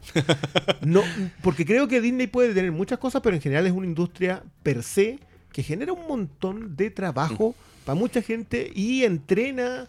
Y la- el, el- que le hayan dado a Ava DuVernay Wrinkle Time, que era un presupuesto multimillonario, eh, después de haber hecho Selma, a mí me parece súper importante. Pero siento que con Star Wars están son conservadores en sus riesgos. y que sé A que volver a J.J. Abrams, por ejemplo, para, la- para el... el- episodio 9 es clarísimo que no quieren cuestionamientos al respecto. Sacar a es el Lord punto, Miller y poner a Howard. po. Y haber hecho por lo mismo con Edwards de traer un, Claro. un reshooter, ¿cachai? De- ¿Cómo se llama? el- oh, las refilmaciones. No, es el, de Michael Crichton. El... no es un Lyman, es No, no es Lyman. Espérate. Tony Gilroy. Tony Es un Gilroy. Tony Gilroy, Gilroy. ¿Dan Gilroy o Tony Gilroy? Tony Gilroy. No, Tony Gilroy es el de Nightcrawler. Ese, Él, po. él arregla guiones. ese. El el de Gilroy, Gilroy, Gilroy, él, él arregla guiones. que era el guionista de Bourne. Pero sé que al final el punto es que George Lucas hizo antes que Disney lo que Disney está haciendo ahora. George Lucas siempre pensó en las nuevas generaciones. Él hacía las precuelas las hizo para Ah, los pero- cabros chicos. Pero, hizo la Pero- pero lo hizo creando. Sí, pero y siempre la fue siempre fue para vender los juguetes, porque fue la Oye. primera que creó todo eso. Antes de mira, eso no había. Yo creo, yo creo que ese, ese nombre que el Briones le quería poner a, a Kevin Feige, el, el primero fue George Lucas. po. O sea, yo creo que el que, el que un weón como. Richard Marquand, que ustedes mismos dicen que es un, un aparecido, y el resultado final sea una weá tan impecable como lo es el regreso del Jedi, te dice que el weón era un supervisor mayor, ¿cachai? Era un weón que estaba. e- Era su ojo. Lucas siempre dijo que no le gustaba dirigir. Y, su- y sus precuelas, yo sé que ustedes hablan de, de intención, de ambición y todo eso, y creo que es verdad, pero creo que también hay que darle el crédito, lo hizo con imaginación. Sí. Onda, Eso, eso ya a esta altura es indiscutible. weón, Nadie es puede que, decir que no. es que la cagó. O sea, a mí me sorprende la poca imaginación que hay en una película como Han Solo. Aquí ya sí me estoy metiendo en la, en la otra weá, en hablar de la weá como una película de Star Wars. Pero yo creo que es una Perdón, película es el muy... segundo tercer bloque. No, tercer bloque. tercer- Es una- es una película- de origen. Sí, es una película muy poco imaginativa, pero no solo en, su, en sus mundos. Aún así creo que es más mundo que la otra weá, que Last Jedi y Force Awakens, ¿cachai? Es creo más que la- Star Wars en su La, mundo. la secuencia del tren es una weá que yo digo, ya, esta weá sí está en territorio Star Wars, ¿cachai? Esta weá sí, esta weá no es un casino culeado con, con callos de mierda. Eh, Con Acuarela do Brasil de fondo. pero, pero creo que es poco imaginativa también en su narrativa. ¿Cachai? Acá yo les voy a contar una que es como un, un secreto profesional. No, no es secreto es un detalle. Nosotros cuando armamos teleserie, escribimos una cosa que se llama una Biblia, que es donde escribís el perfil de todos los personajes. Este personaje es así, es rebelde, no cree en nada, guau, ponís como, describís el weón nomás. Y hay algunas escenas que nosotros decimos, aquí los personajes Se cuentan definen. la Biblia Da, leen la Biblia. Sí. Entonces dicen, ellos mismos dicen, yo soy así, yo soy así", y se definen. Claro. Es un tipo de escena clave que de repente llega y cuando nosotros decimos, se dice en la Biblia, sabemos perfectamente de lo que estamos hablando. En esta película culiada se dice en la Biblia. Esta película entera. Entera Es así. Y esa weá yo la encuentro tan torpe, como dice acá la amiga, tan inaceptable en el 2018, que el weón diga, voy a ser el mejor piloto de la galaxia. Que después le diga a, lo, a Woody Harrelson, me echaron de la, de la academia por tener mi propia... Sí, uh, having sí. a mind of my own. ¿Cómo es la weá? No, y son sé frases y son Y acciones. son frases que hay escenas completas que son la muy burdamente a los personajes que le ponen intención. Entonces es una weá que. Esto sí es una, un error de la película, ¿cachai? Encuentro que los weones quieren ser tan, tan universales que se les olvida que están haciendo una película y ya empiezan a hacer un ejercicio de relaciones públicas, weón. Porque que un, un señor como este Han Solo diga las weas que dice, conche tu madre. Era como, no, esta weá es muy. No, no, inaceptable en, en películas hoy día. Como que me cagaba mucho la onda. Entonces podía dis- disfrutar perfectamente un momento como los momentos de Chewbacca. Bueno, Chewbacca se roba esta película. Esta película es de Chewbacca. completamente. Tan, tan divertido, como tan viva la weá, como imaginación, como sí, Y planteando cosas nuevas. y completándote un personaje que ya lo quería y caché como puta, aquí lo están haciendo De, bien, de weón. hecho, está recogido del episodio 2 y 3, diría yo. Lo de, Lo de Chewbacca. backstory de Chewbacca, sí. en Kashyyyk. sí, Sí. Sí, po, sí Sí. está definido ahí. Pero, Pero también te cuentan cosas nuevas con el personaje, sobre todo con, con la forma de hablar de los Wookiee, sí. que era como algo que antes nunca habían tocado y aquí lo- le dan una vuelta y yo lo encontré súper... Era Mira, divertida y era, era estúpida, pero también estaba bien hecha, ¿cachai? A mí me gusta mucho la no- definición de, de Bond, que es este tema del blunt instrument, del- de la herramienta Roma, de, de- de que no tiene, no está afilada, no es un escalpelo. Siento que a Ron Howard, primero, a un universo tan estructurado como, como Star Wars después, y a una industria tan eh, exitosa como Disney, uno ya debería exigirle que afilara los instrumentos. Yo siento que todos los defectos que tiene solo pasan por ser un instrumento, una herramienta Roma. No está afilada, no está precisada. Todo es, ya, queremos contar la historia de cómo este tipo termina siendo quien es. Perfecto. ¿Por qué es desapegado de la gente y trata de ser cínico? Hagamos el viaje del héroe con el padre. Y te meten a un personaje que tú decís, ya, perfecto, puede inspirarle eso, pero en realidad no se le inspira. Está todo maqueteado. Y sientes que esas formas de maquetearla son las que no funcionan. Entonces todo torpe. Y yo siento que Ron Howard filma tan bien. Yo hay, yo hay cuatro o cinco secuencias de las cuales hablaremos después, pero que yo dije, "Puta, que está bien hecho esto. O sea, esa secuencia se ve Star Wars aterrizada en una ciudad. Se ve sucia, se ve. La, la siento Star Wars Y- lloviendo. Y, sin dejar de ser Star Wars. Es, es que no, yo lo sentí Star Wars. porque- De nuevo, desde más lejos. Pero que es lo mismo que me pasó con Rogue One cuando pasaba la escena en la playa. Que yo dijo, esto sigue siendo una batalla de Star Wars con cruceros imperiales, así se llaman, ¿cierto? Las naves gigantes, los triangulitos. eso. pero era, Con- era una batalla en el frente del Eh, Pacífico de Segunda Guerra. Entonces me funcionaba. Pero acá mientras pasa eso, tienes unas unas brutalidades de desequilibrio. Eso es lo que le Es que, lo es que no te pasa le que, en el fondo tenía ahí un material que ya estaba ahí. Esto es como, es como, esto es como haberte comprometido a algo que no iba a poder cumplir. Ya que me voy a colgar un poco de la crítica de un, de un tipo que yo respeto harto, que es Viviani, que plantea, eh, que es lo mismo que plantea el Paulo acá, que en el fondo decía, "Pro- probablemente hay historias de Star Wars que no necesitan ser contadas. Y tiene, y tiene que ver con lo que dice Diego también, que es del oficio del guionista, y que también lo vemos cuando editamos cómics y todas esas cosas. Hay, uno escribe backstory de personajes. No son historias que están hechas para ser puestas en pantalla. ¿Cachai? Son, son estructuras que no están a la vista. ¿Cachai? Cimientos, palafitos, lo que crees. No necesitamos salir ahí, a eso. Entonces, agarrar un personaje secundario, como en Han Solo, aunque se enojen los fans. ¿Por qué es secundario? Han Solo es el sidekick del héroe en Star Wars. Siempre lo fue. Estaba ahí para llegar en el momento justo, para hacer de contraste. Nunca fue un, un principal. Nunca importó de dónde salió Han Solo. Han Solo es un tipo que conocieron en la cantina, que se define por decisiones que toma y siempre se mantuvo ahí. Siempre estuvo, me acuerdo cuando yo era chico que teníamos el miedo un poco de que Han Solo fuera un príncipe, que era la talla que tiraban en Spaceballs. ¿Cachai? Porque claro, en Spaceballs estaban fusionando ambos personajes, a Luke con Han Solo. Pero hubiera sido muy malo que Han Solo tuviera protagonismo. Que Han Solo pasara a la primera fila, que fuera Jedi, que fuera sensible a la fuerza, que tuviera cualquier cosa, que fuera hermano de Boba Fett, weón, que... eh, imagínense lo que quieran. Cualquiera de esas cosas no funcionaba porque Han Solo estaba ahí para apoyar la luz, ¿cachai? Ser el soporte de la, de la antorcha, no la antorcha en sí. Entonces ya plantearse una historia de Han Solo era una mala idea. Eso es verdad, ¿cachai? Porque independiente de que tenga potencial, implica volver protagonista a un secundario. Probablemente por eso luce tanto Chewbacca en esta. Porque Chewbacca pasa de ser un adorno a ser un, personaje secundario. Sí. ¿Cachai? Y ahí está el, el tope en, en tratar de convertir en, en protagónico a un personaje que no lo necesitaba y no lo requería, porque tenéis que darle justificación. Y el problema, como bien plantea el Diego, es que esta Biblia de Han Solo es muy corta. Tiene dos o tres ideas que se plantean en las películas originales.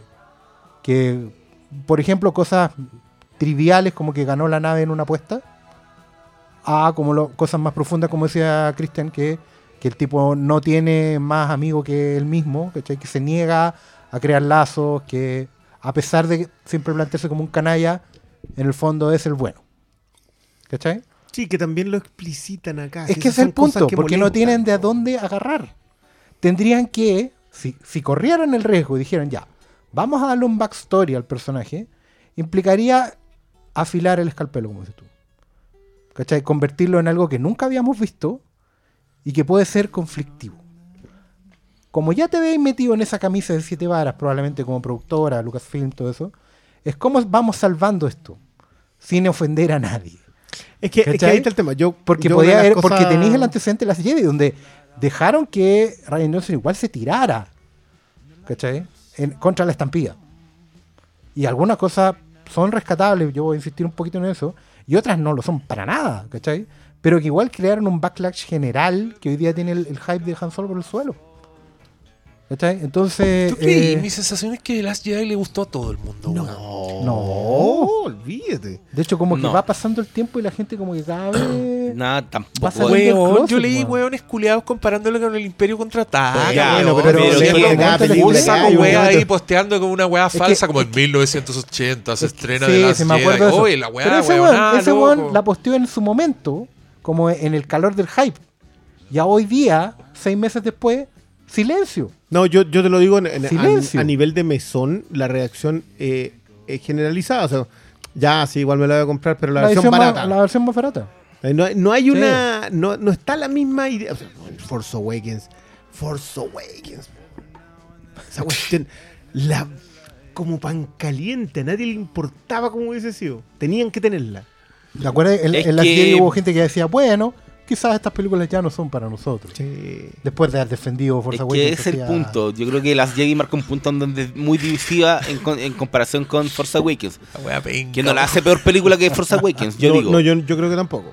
pero es mucho más divisiva en la recepción y creo que separa las aguas a un tipo de fan. Yo creo que al, al fan que no le gustó eh, las Jedi, como que Han Solo está hecha para contentarlos. Para, Para calmarlo. aplacarlo. Para calmarlo. Para, un para poquito. Entonces, calmarlo y aplacarlos. pero ¿sabéis que yo creo que hay un error de planteamiento. Porque, claro, es que están tratan- como dividiendo dos tipos de fans. Esa es la wea. es que es el punto. Están tratando de aplacar un fan que yo no estoy seguro si existe.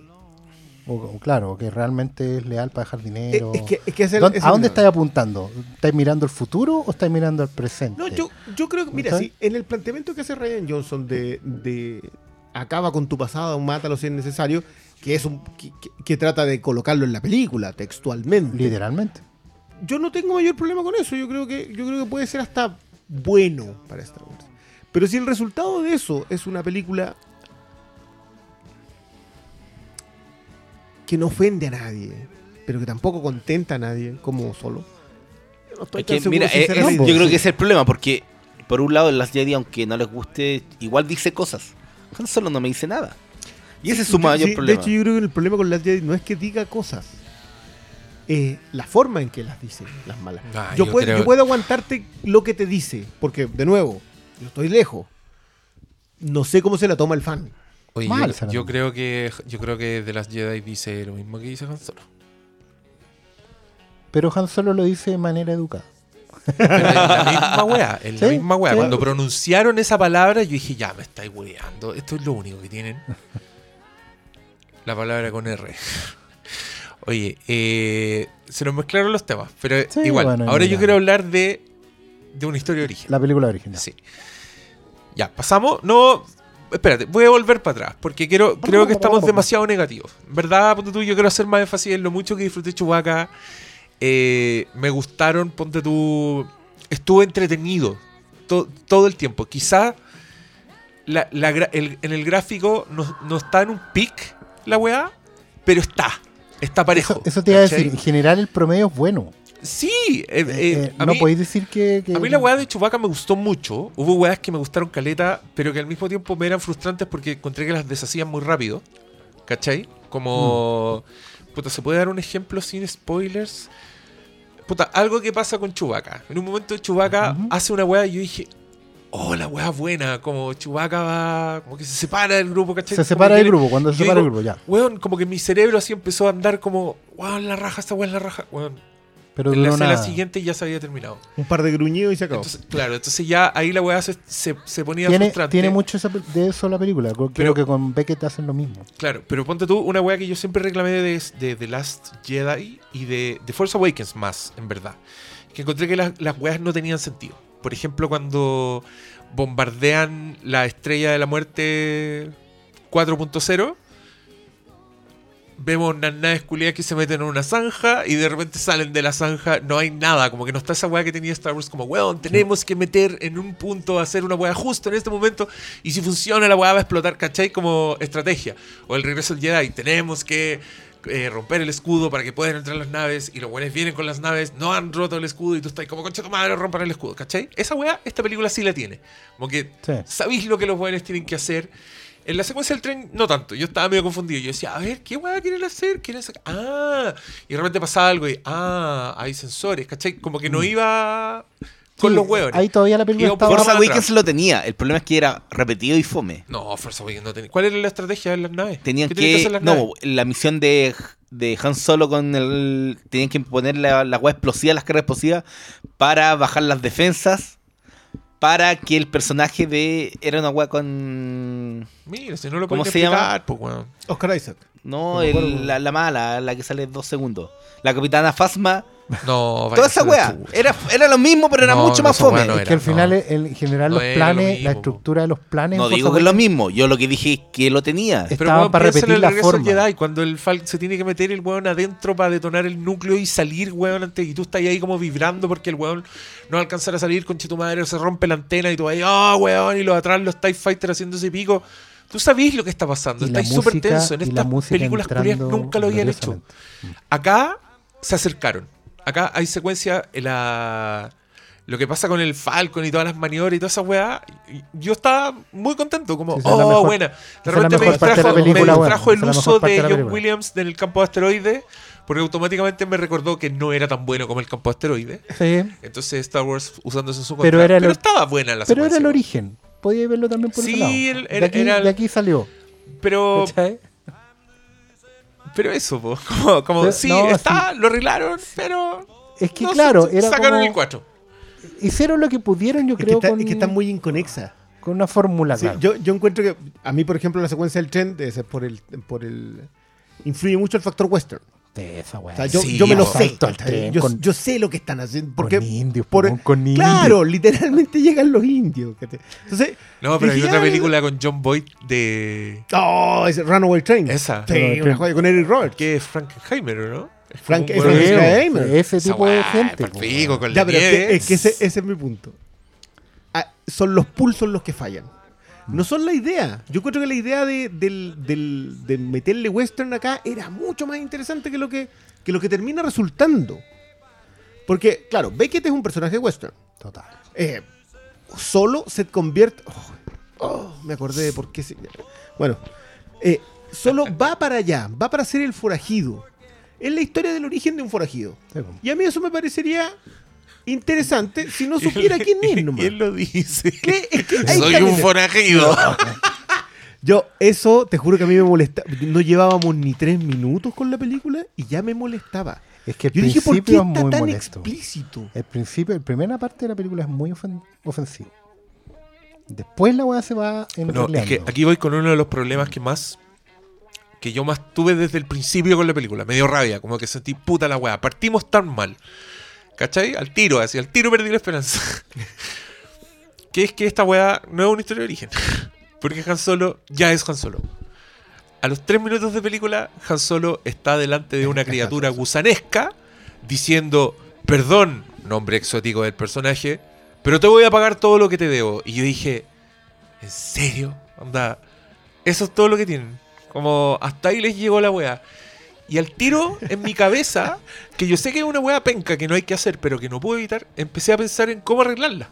Empecé a decir, esta weá sería mucho más interesante si este weón fuera más inseguro que la chucha, por ejemplo. Que fuera un weón así, muy ahueonado, que no le resulta nada, que nadie le cree, como un weón muy de cero, que tiene que llegar a héroe. ¿Cachai? ¿Sabéis qué es lo peor de eso? Que no se justifican al menos dos personajes más en la historia solamente por ese detalle. Sí, po. no hay nada que aprender. No hay No nada hay que- na- él no tiene nada que ser nuevo. Y- No- no, el concepto de, de- en el, historia, el, el viaje del héroe, el concepto de matar el padre en esta idea de que tú ya heredaste todo lo que tenías que heredar y tienes que dejarlo atrás, no existe. Y te lo meten igual. Oye, y aquí viene mi especulación. Ya, Esta dale. es mi teoría. Esta Dale. es la teoría que yo ofrezco. En todas las películas de Phil Lord y Chris Miller, los personajes parten siendo unos nada. En todas. En Lego Movie, el weón es un loco que es común y corriente, ¿cachai? Completamente metido en la weá. En 21 Jump Street, los weones son dos weones que no son nada y que son unos ahueonados, que en verdad es para cagarse la risa los weones. Yo de verdad creo que los weones querían hacer eso con Han Solo. Creo que estos weones, la primera escena de la película estos weones era Han Solo tropezándose en una weá con caca y todos los Stormtroopers cagándose la risa al weón, ¿cachai? Y estos weones vieron esto, Kathleen Kennedy, como los dueños, lo- los protectores de la weá, los cancerberos, y dijeron, esta weá no es Han Solo, por loco. Si la gente quería era Han Solo. y los tres minutos de, los tres primeros minutos de esta película me lo confirman. Es como, weón, es la misma weá. Recrearon, están copiando todo. Y el weón saca una weá y dice: Tengo un detonador termal. Y yo dije: Conchas de su madre. Anda, es tan chico el universo de Star Wars como para que el- esa misma arma se repita en 20 años más en Java, cuando esté enfrente negociando un monstruo. ¿Cachai? Ya la weá, yo dije: Ya esta weá al tiro. Es fanfiction, es, es- tiene, llama la atención sobre sí misma, es, auto, es autoconsciente, no, no es una weá, no es Star Wars, no Han Solo, ¿cachai? Entonces cuando llegaron, ponte toda la parte de Chewbacca, y el weón conoce a Chewbacca, ya estamos con spoilers, por eso, ¿no? Estos son spoilers. Sí. Entramos a Star Wars porque es que yo entremos, igual, eh, entremos nomás. Si yo para hablar- cerrar el tema del- de la historia de origen, yo creo que el mayor problema con, eh, con esto, creo que se define hasta en el título. Esta es una historia de Han Solo. Es solo una historia de Han Solo. Porque en ningún momento tú estás contando ¿Cómo llegó a ser? cómo llegó a ser Han Solo. Sí. ¿Y qué sabes cuál es mi problema con Y, esa? y- y es incluso ordinario. Vamos a entrar de, No, de pero tal o de ¿Sabes cuál es mi problema de querer seguir como la línea que estaba hablando el Diego? Es que ya lo hicieron con las precuelas. Ya me dieron un Darth Vader cabro chico manejando un, una, una nave y gritando ¡Yippee! Que no era Darth Vader, era una agua totalmente contraria a Darth Vader para contarte del final cómo iba a ser Darth Vader. Ya lo vimos. Entonces como mi problema sería, o sea, mi punto sería, ¿es necesario realmente que fuera tan tan diferente Han Solo a lo que termina siendo? Oye, pero yo estoy hablando de arco de personaje dentro de la propia historia. No Ya, estoy pues. hablando como de un, de un de una saga de tres partes que en verdad es una tragedia. Yo creo que son completamente distintas. O sea, no quiero ver a Han Solo cabro chico, de entrada. Quiero verlo en su propia. No, pero lo hablaba- a- lo- hablaba- me interesante ver la historia de los Charles Dickens.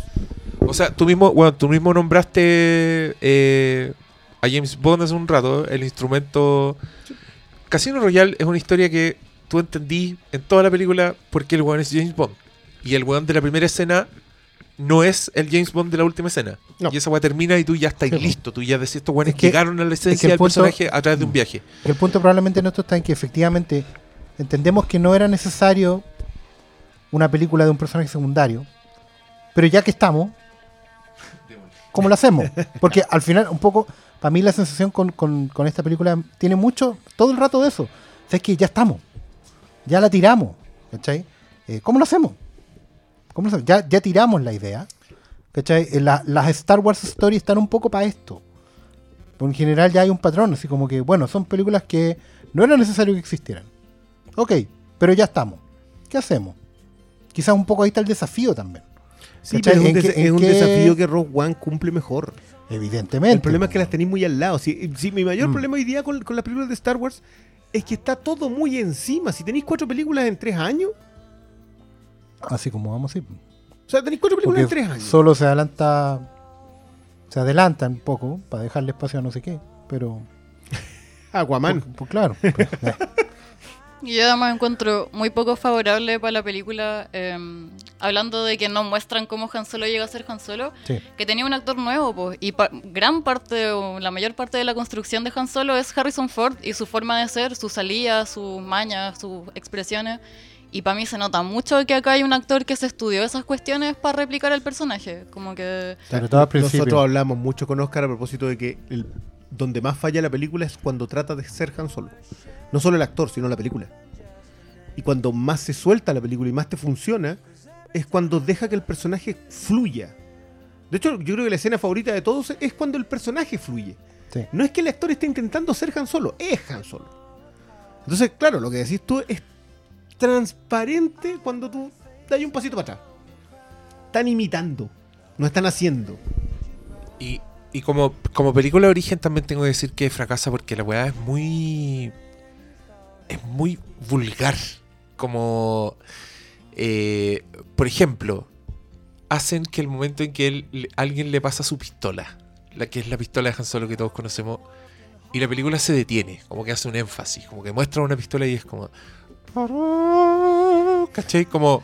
Y tú decís, ah, ¿me van a explicar todo? Como que en un minuto se va a llegar un weón y le va a regalar una chaquetita sin manga y el weón va a decir, oh, Es que. ¿Sabes qué? Eso equivale a ponerle aplausos a los gags. Sí, pues weón. Porque ese es el punto. Mira, sería mucho más interesante que a ti te entreguen la pistola, te entregaron la pistola, vaya, pase, tú después vuelves a ver la película vieja y, oye, oye, pero, bueno, esa weá es hacer crecer la No, experiencia. es que sabéis que yo pero aquí creo- no lo hacen, le meten aplausos hacer- al chiste. Se puede hacer así, se puede hacer Sí. mostrándolo de nuevo. ¿Quién nos enseñó eso? Spielberg en los primeros minutos de la última cruzada. Muy bien. Te lo explicó Iba, todo. iba para allá. Te explicó todo. Pero En un chiste. era un chiste. Era un chiste. Y como, como bien decía eh, Woody, eso no es volar. Eso es caer, Caer con, con estilo. Y yo creo que acá no hay estilo para caer. Es porrazo nomás. Porque ya venía cayendo. porra- claro, con el Ya venían cayendo. Oye, ¿quién, empujó? ¿quién empujó a ese pobre cristiano? Anda a buscarlo. Tírate tú con paracaídas y anda a pasarle otro. Sí, Igual. yo siento que acá vieron la caída y dijeron tratemos de acolchar un poquito abajo. Sí. Yo tengo toda esa sensación. Esto, esto hubiera sido muy distinto si hubiera venido. Probablemente estaba, estaba como tú, como bien dice Diego. O sea, había un proyecto de Lord Miller con esto. Probablemente tenían clara la historia en, en su cabeza. Lo que puede haber pasado es, pucha, manejo de estudio, Pero interferencia. ¿por qué, yo vuelvo a repetir, ¿por qué separan a los directores cuando estas películas están creadas por un guion aprobado por un estudio franquiciado para proteger la marca? Te- Tengo una duda aquí. Es el punto. Tengo, tengo, No, tengo, sé esta que duda. especulan, pero es que también hay que aterrizar No, no, no. lo que son todas estas películas. Aterricémoslo. El guion original siempre fue de Jonathan Sí, y Lawrence. siempre, fue de ellos. O sea, este guion es- ¿Estás Eh, seguro? No Sí, entraron pues, era, era como la historia de la Yo- historia de Rock One que era del one que hizo Photoshop. Así era. Ellos plantearon la historia. Pero el pitch o el guion. Sí, porque, porque porque ellos. ahí es donde yo tengo el tema. O sea, si este guion era el mismo que iban a usar Lord y Miller, Sí, pues, si Yo ese era el punto. No sé, en realidad no, no veo por qué los podrían haber Yo me quedé con la, pero puedo estar equivocado, porque no tengo el dato, duro, me quedé con la impresión de que había un guion de Lord Miller y que después entró Lauren Castaneda a reescribir. Yo Y ahí empezó un desplazamiento progresivo. No, yo me había quedado con esa información. con el tema de que hay un- por lo menos un personaje que cambia de actor directamente. O sea, la salida de Michael K. Williams, el de Omar de Wire, que, bueno, en realidad tiene un montón de otros papeles después, pero Mm. la salida de él y el reemplazo por Paul Bettany es por la llegada de Ron Howard. Pero y también- eso está reescrito. Pero es por un problema de tiempo porque va a ser un personaje digital. Mm, y por eso lo pusieron humano porque, hola, eh, gastamos menos de postproducción. Bueno, pero eso Lourdes tiene, tiene sí. un- Sí, o sea, pensando en lo que había dicho el Diego de la pistola, que es como todas las películas nuevas las están construyendo en función de llenar todos los vacíos que estaban súper bien sin llenar. Que si te interesaba saber de qué se trataban, podías leer el universo expandido, la weá que fuera. O podías imaginar lo que era más hermoso. También. Em, y por eso mismo, como que todo lo que sabemos de Han Solo tratan de demostrarlo eh, como al tiro en la película. Pues, o sea, en muy poco rato eh, pasan tres cosas esenciales, que es como que conoce a Chewbacca, que conoce a Lando, que tiene el halcón milenario y también como el rollo del fanservice, pues como la talla de los 12 parsecs. eh, como toda esa clase de cosas, no sé, tratando de, de apelar a todas las cosas que ya conocemos. pues. Pero igual es como un- no podía ser una película de Star Wars sin fanservice, creo yo, a esta altura. Como que la, la Yo- tiene que tener yo- fanservice yo porque, que es una de las cosas que hablamos. porque Star Wars, yo, creo que son las zancadillas que se hacen todos los que están tomando Star Wars porque también tienen una mochila muy grande que no saben cómo manejar. Y creo que al final eso es lo que está afectando a todas estas películas. Sobre todo cuando son fans y entienden el- lo que trae esa mochila. Es que No, no de la gente, pero de los Lo- buenos, los buenos que no, pues, los, los buenos que toman el control tienen que cargar pues. una mochila que no De hecho, yo es siento una que que está más encima predestinada hacia dónde tiene que caminar porque el Oye, estudio ya, quiere ahora, ahora voy a decir weas que se consideran spoilers, así que viene la máquina, la marca de esos spoilers. Ahora. Box.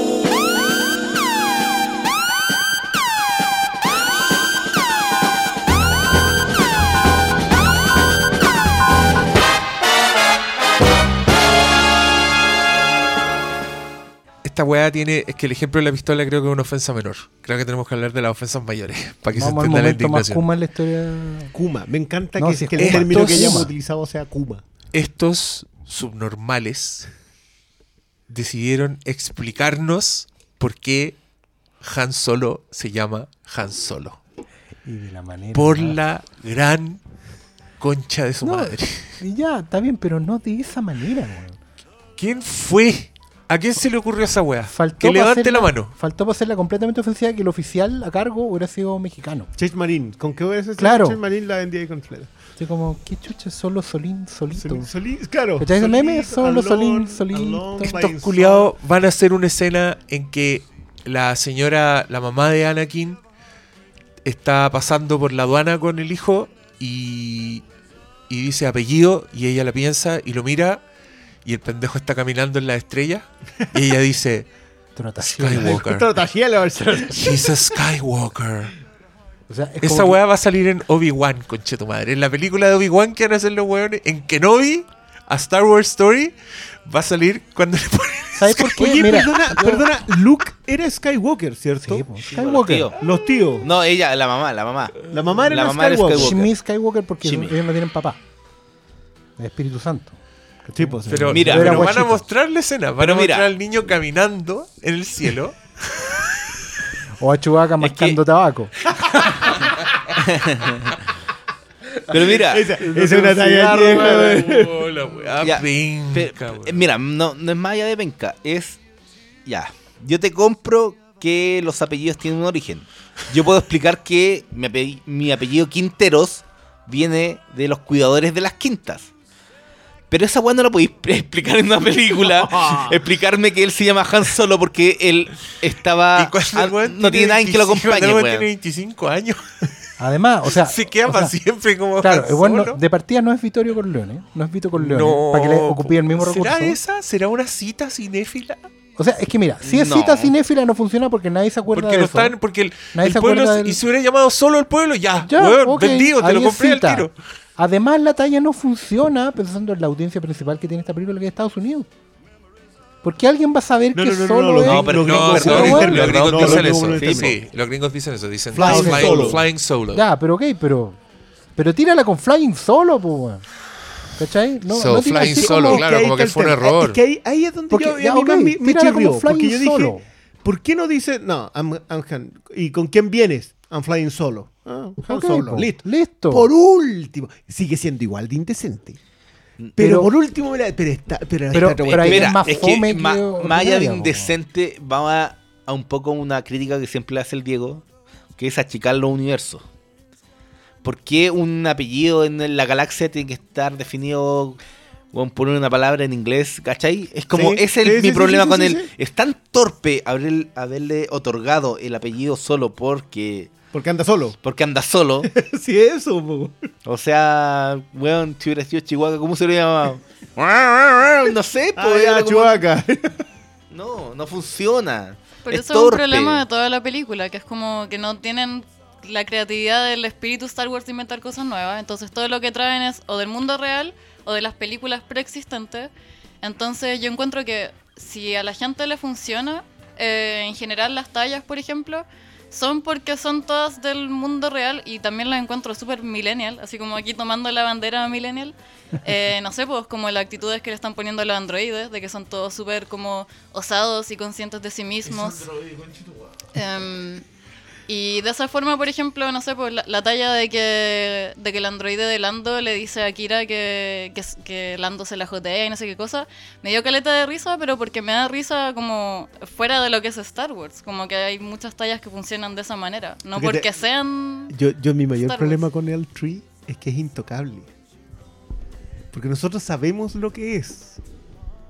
Sabemos qué personaje, qué persona representa. Pero no podemos decirlo. No podemos decir esto es una tanto de tales características y con tal discurso. No podí. Pues si lo decís, te metiste. Sacan sables así, pero. Bueno, para mí esta, esa, mi, mi problema con ese androide no es tanto su personalidad, es que me da risa porque creo que están quemando distintos tipos de personalidad para cada robot nuevo que inventan y que matan. Y que matan. O sea, saben que es reemplazable. El de Rogue One era como un sarcasmo muy distinto al de Tripio, ¿cachai? Esta weona era como una... Yo creo que vieron Hitchhiker Guide to the Galaxy y quedaron pegados con la idea de hacerle personalidades así los robots. Pero. Pero Marvin era como Tripio, po. Tripio era así porque era un androide de protocolo y Marvin era así porque tenía depresión. Sí, po. Pero esta weá son, humanas. son personalidades activas que en verdad no son personajes. ¿Cachai? Que esta loca. Como que su característica era ser impredecible. Como que en una escena iba a decir que Lando está enamorado de ella, en otra escena iba a liberar a sus hermanos robots, ¿cachai? Era como, ya, no lo entiendo, no sé cuál es la gracia. Y era, y era como una negra sassy, como que se movía, ¿cachai? Ya todo eso Y lo con puño- y con puño-. Sí, po. Y con puño en Y- alto.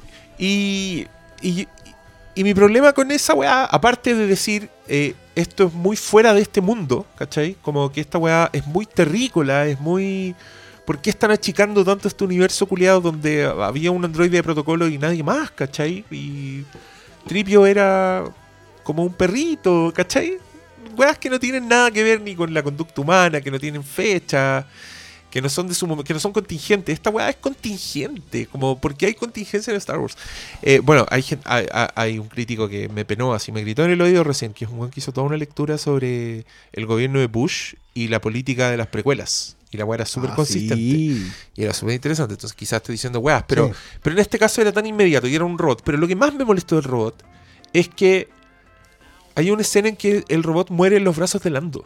Y yo decía, ¿están tratando que me emocione con esto? Como este es el momento dramático de la película, ¿caché? Como una... Sí. Weas así, tan burdas, Sí. como tan... Puta, torpes, weón. Como, ¿qué me importa? Como, ¿qué es esto? ¿Por qué no se han ganado esta escena? No, no... Estos personajes no tenían una relación real, ¿cachai? No, no lo vi porque la weá era tan rápida, era tan pelotuda y... Y de eso hablaba antes, ahora estamos con spoilers, pero el momento en que Chewbacca como que se separa de Han Solo, yo dije, Ah. bueno, el one variará su gente. Dije, esta weá es, es la media idea, es como, qué bacán, ¿para dónde viene esta weá? El weón, ¿qué va a hacer? Y en dos escenas después ya lo estaban desarmando, ¿cachai? Como, Pero podría haber sido peor. podría haberse Chihuahua encontrado justo con su esposa. ¿Cachai? Podría haber sido peor. Yo creo que, que- la película podría haber sido peor en esa No, es que- tontera de, no, de no, precuelitis. pero- Pero es que volvemos sobre el tema de, de la opción desperdiciada. Sí, Porque po. te dan la idea de que en realidad Chewbacca podría. Lo que pasa es que Se podría. mi- Mira, podrían haber incluso cometido la brutalidad de que solo decide ir a ayudarlo.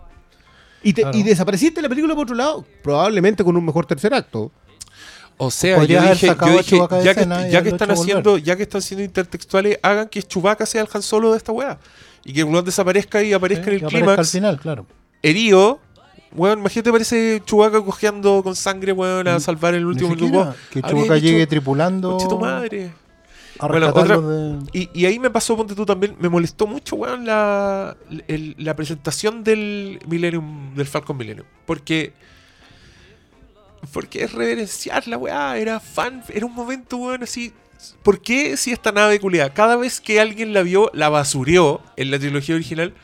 ¿Por qué no es chatarra? ¿Por Porque qué es una weá que el weón construyó con sus propias manos. Porque es una weá que el weón. eh, ya, que- pico, se la ganó el otro weón, pero en verdad el momento era para decir, guau, el momento era para fans del. Yo- yo era para nosotros, no era para los personajes de la película. Esas cosas medias esquizofrénicas que tiene dicen mucho con el Rey Jocotao.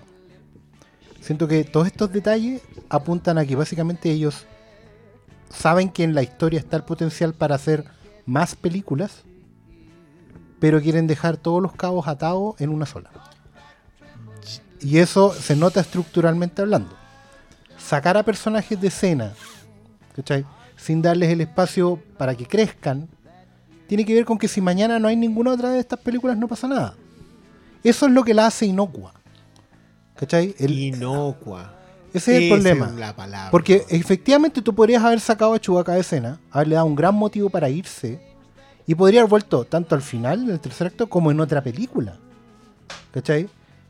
Lo mismo pasa con el personaje de Beckett, que tiene un final que es, básicamente es como, sabéis que no estamos seguros si nos van a renovar para otra temporada, y dejemos los cabos cerrados. ¿Cachai?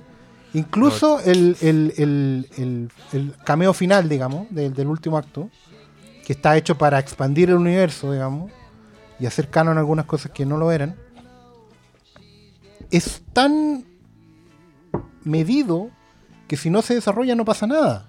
Está todo cortado así, ¿cachai? Es como, oye, pero igual, por ejemplo, cuando apareció la, la robot, la, la L3, a mí me llamó la atención porque dije al tiro, bueno, este personaje está reemplazando al sidekick de Lando, que es Lobot. Este, esta especie de humanoide mudo que tenía un, Un Bluetooth. acá, claro, está-. Y era como, bueno, vamos a ver, digamos, cómo después entra el otro. Qué bueno que no partió el tiro con Lobot, ¿cachai? Pero lo sacan de escena porque tienes que dejar a Lando solo. Entonces. Entonces, como que es, todas esas cosas, ¿por qué no arriesgar más con eso? ¿Por qué no ir, bueno, no estaban las condiciones? Mira, más allá de que parezca como el típico personaje que representa la voz de los tiempos actuales, igual yo encontré choro lo del, lo del robot en términos de haber visto un robot muy distinto a lo que era antes. Me recordaba, no sé, por los robots de las precuelas. Y como que ya ahí, con toda esa mochila de, de tratamiento de los robots, podía entender que un robot, no sé, pues tuviera cierto grado de conciencia artificial para tratar de levantar la bandera. El problema es que con esa weá no hacen nada. O sea, sí. De nuevo las oportunidades desperdiciadas. ca- cau- causan una, mi- una- un mini levantamiento que les sirve como para para llevar pa- para, que surja no sé pues el, el destructor que- estelar entre medio Es que son puras oportunidades desperdiciadas. Es que No, ese es el no, punto, no porque, nada más. porque como no estás seguro si vas a seguir. De hecho, a mí, por ejemplo, me dio la lata porque hay, un- hay un, pero hay por un qué piloto. a ver para para para pero tú dijiste cómo no saben que no, van, van a seguir Pero es que claramente hay una, una contención. Si van a seguir, los hilos están tirados. Pero hay una contención No, en el sentido de no tirarse con los personajes. Piensa en esto, piensa en lo que hacen al final de. Lo que hacen en el Imperio Contraataca en general. El Imperio Contraataca es continuación. Tú sabes que va a continuar. Claro. Lo sabes. Porque termina en donde los personajes. Cada uno se va por su lado. ¿cachai? Eh, Tú sabes que van a volver, pero sabes están tirados. la- los, los hilos están tirados, ¿cachai? claro, pero acá, por ejemplo, podrían haber sacado a Chewbacca. Lo sacaban y lo mandaban a su rebelión y tú ya sabías que la siguiente película iba a ser solo yendo a buscar a Chewie. Y, y ¿sabéis qué? Yo esa te la veo. Al tiro. Mira, a mí me da mucha lata, por ejemplo, que Kira quede como un hilo a seguir. Sí. pero me da lata, por ejemplo, que personajes, buenos personajes, se vayan tan rápido de escena. Por ejemplo, Mm. el, el mono piloto, para mí ese era el mentor de Han Solo. Yo quería ver ese mono enseñándole dos o tres maniobras a Han Solo. Pero no Mira, pueden dejarlo en escena. Mira, ¿sabes qué a mí me pasa con ese ¿Cachai? equipo? Con el equipo, con el equipo Con de la Beckett. tropa de- con la tropa de Beckett. Que siento que todos son aspectos de la personalidad de Solo. Sí, po, pero ¿por qué se van tan Pero no están heredados. No, po. ¿Cachai? Porque ya solo es eso. Qué ganas que hubieran vuelto en otras películas. Así como a salvarlo. O sea, que tengo que recurrir a. No me la puedo solo, tengo que. Es y que vaya si- a buscar a la tropa. Es que mira. ¿sabes qué? ¿Cachai? Si está bien que no, que no sea así. Yo, yo te veo la No, cara, mi pero problema es que todos estos temas, Te todos los estos temas, siendo no. una oportunidad desperdiciada. Todos estos temas al final reflejan el problema que está causando la seri- serialización en el cine.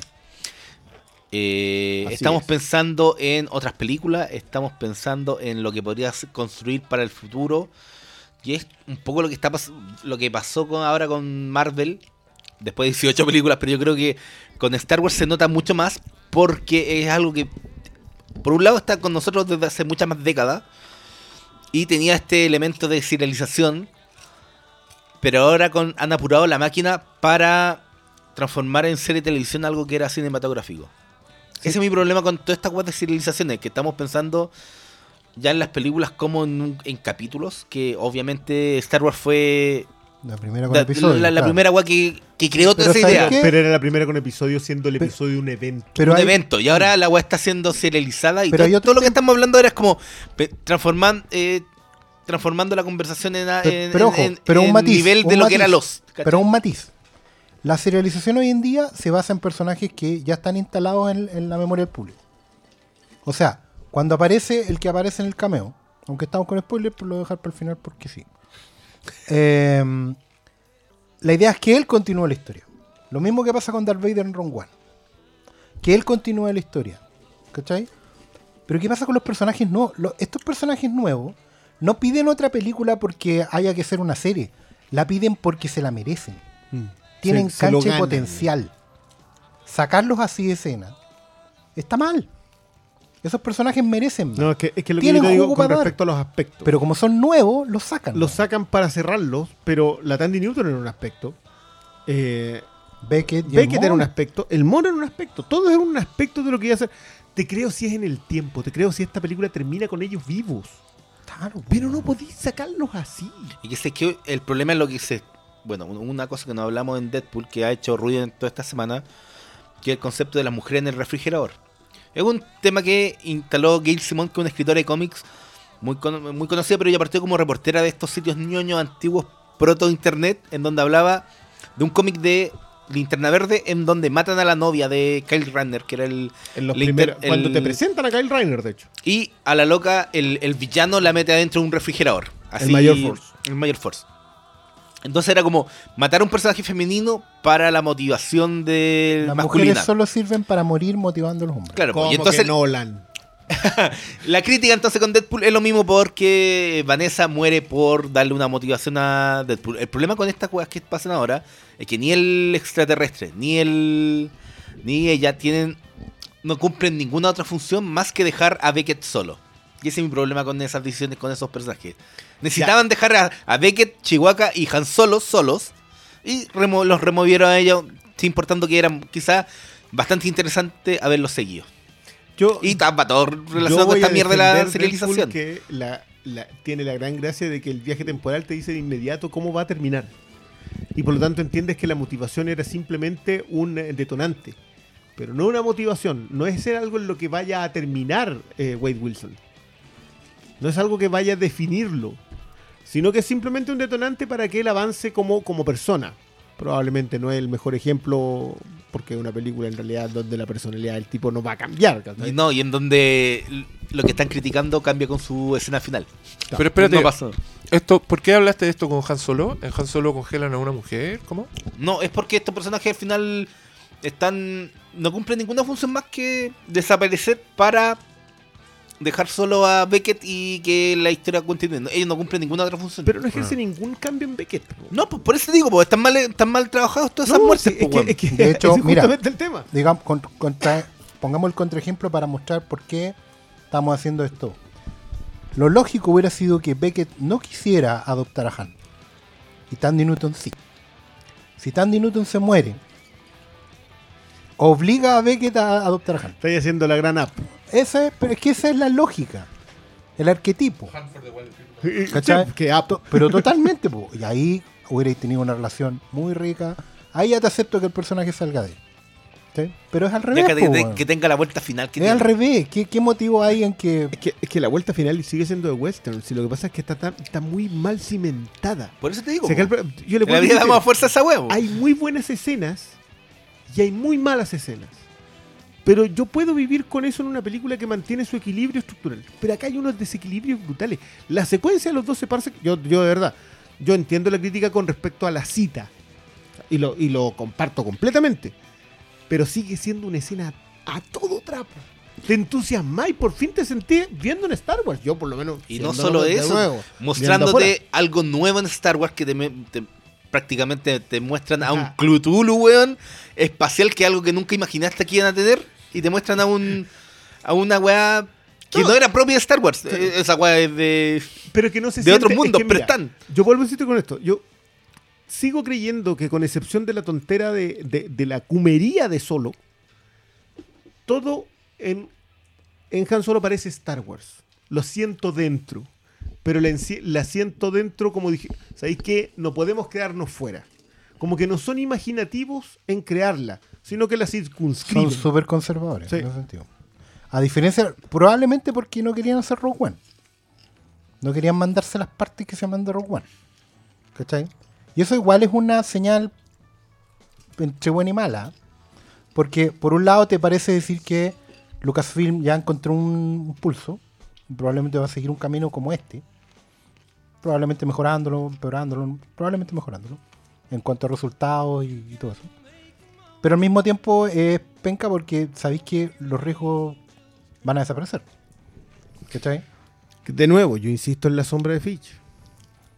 Bueno, Si, si acá, es- si acá lo que quiere Kathleen Kennedy es hacer eso, encontrar una fórmula medida, calada, es lo que le piden los jefes también. y, pues. y de la que no tengas que moverte. Sí, lo que pasa es que Kathleen Kennedy es productora. No es un traje, no es una CEO. Entonces, claro, trabaja con gente que es cineasta. Por algo toma a Kasdan y a Howard y por algo tomó el Y riesgo con Lordy Phillips. Lordy. Miller.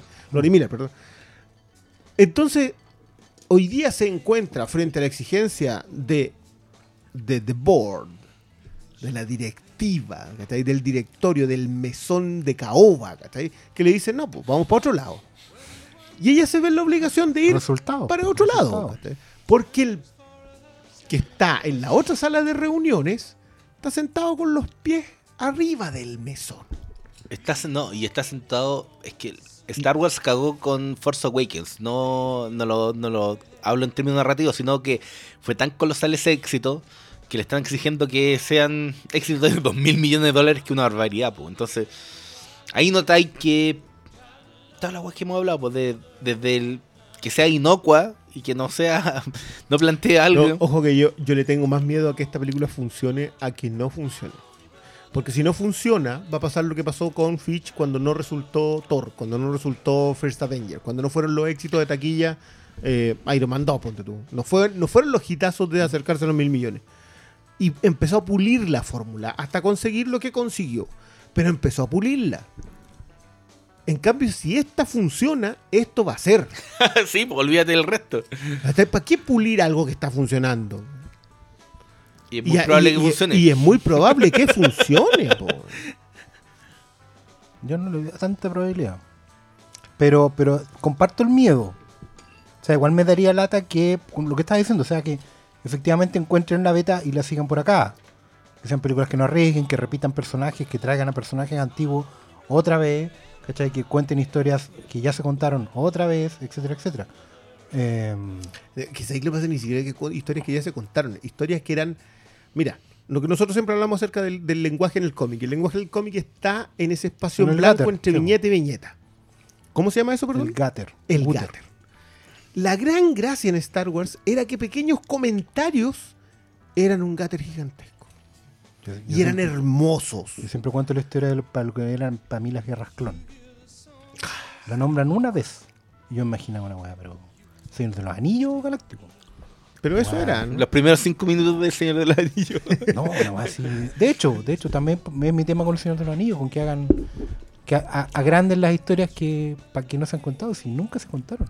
No, si yo en, en la repetida que me pegué hace poco de las nuevas peli de la trilogía original, eran esos momentos eran hermosos. Da, Cuando Obi-Wan Kenobi le cuenta a Luke lo que pasó con su papá, básicamente la- las precuelas, Sí. en, en dos líneas, es muy efectivo, po. Tú te armás en tu cabeza una weá así gigantesca, ¿cachai? Entonces, ¿Pero te has visto ese video en donde ponen las precuelas con las palabras de Alex Guinness? No Que tiene her- nada que weón, ver. es hermoso, pero, no, no tiene nada que ver. pero es como toman la idea del que era antes y te lo remarcan con las imágenes actuales. Y la weá funciona, po. Lamentablemente las precuelas no fueron así, pero estaba el, el material. Y yo creo que para una película de Han Solo está el material y no había para qué ser una precuela de orígenes tan precuela es de que, es orígenes. que, a ver, ¿cuántas, de nuevo, esto es de lejos, cuántas referencias a Star Wars, a la trilogía original, hay en esta película? Yo te diría que hay dos tipos de referencias. Las que son tirando pa' Kuma. Eh, es que mira, hay una a mí que me molestó mucho y que está sobre todo los primeros 20 minutos, que es la parte más ofensiva de todo. Porque ahí eran una Pero referencia tras otra. yo voy a insistir No, en eso. eso no, el, el- el, digamos, el Heights ahí arrancando en el auto y la cosa mea Oliver Twist también está... La cosa eh, de yo con- está yo con ese origen Pero por ejemplo, mira, yo voy a poner el ejemplo. Yo he visto las películas originales de Star Wars muchas veces. Jamás me importó ni me percaté de que Han Solo tenía dos dados colgando en, en el espejo retrovisor del milenario. Me imagino que era un ganchito porque espejo retrovisor no No, tenido, bueno, pero... no, pero nunca me importó ni me fijé, nunca fue relevante. Nunca nadie en esas películas me dijo, estos son los daditos que bla bla. Esa weá la trataron de convertir, se lo sacaron de retrocontinuidad para convertirlo en un icono del personaje en los capítulos nuevos. Lo han convertido en una especie de, de herencia, weón, como un, un holocrón de solo. ¿Cachai? Y se lo pasan a un personaje a otro, lo recoge Ben Solo al final. Ahí está, hoy en día creo que lo recogió Ben Solo, o era un. No me acuerdo si se disuelven o no. no, eran como Pero- imagen, proyección de la fuerza. Claro, pero era, era un simbolismo que nunca tuvo. No y aquí en esos primeros 15 minutos ya están con los daditos, weón. Pero Los tiene colgando en el spear, se los pasa a la mina. Y Pero estoy, para, me los estoy ponen en seguro que puedes plano tres comprar en la veces. tienda de pero no los viste en la trilogía original. Si los vi no me importó. Es como. No, es que todavía no están, pero estarán en la recontra edición Ah, especial que se viene el año 2020. Las voy a ver en primer Pero- plano. podrás ver en primer plano. Le- Para mí hay referencias que me hacen pensar que estos locos ni siquiera vieron las películas recientes, porque por ejemplo te muestran el ajedrez eh, de la nave con una stop motion y eso ya lo metieron en una de las últimas películas que yo recuerde. Entonces, ¿Cuál- no sé cuál tampoco es la- cuál es el criterio. ¿Cuál es la película donde no tienen plata para el holograma y están jugando con fichas reales? Hay una que hace la variante. El mismo ajedrez, pero no tienen holograma, tienen fichas reales. Pero bueno. Em, claro, pero por ejemplo está esa cuestión de los dados. Está la cuestión de hablar ronco como Harrison Ford, de correr con las patas chuecas como Harrison Ford. ¿Cachai? Y, y todo tratando de imitar, y, y la cosa, lo que tú dijiste, la criatura gusanesca que es el, el gángster. eh, ¿cachai? Todas esas cosas, hasta lo más kuma que el solo. Y ahí como que para mí la película tocó fondo. Pero es que, ¿Cachai? oye, pero Sí. tampoco, ta- tampoco digamos que es Kramer, pues no está imitándolo. No, no, no es Kramer. No, pero, yo, yo pero creo que en primer- que los primeros 20 minutos... Al principio es como, hay, hay una manera de colocar la voz así como muy ronca. Y más encima se nota que no, no resulta todo el rato. Como se le sale su propia voz. ¿Cachai? En un momento corre. Sí, pues Lando también lo hacen al, al principio, ¿cachai? Oye, hay, hay personajes, perdón, hay interpretaciones infladas y lo Para- de Lando en esta pasada. Sí, pero para terminar la idea. Está todo ese. No ese te arco- con Child No, no, no, Vino todo, Sala, está todo ese, todo ese arco que son pura, pura Forza Waikinadas. Calcos de calcos de calcos de la web. Y más o menos Vamos a necesitar llegando. una palabra más corta para eso, y- pero estaba bien. Tefea- tefeísmos.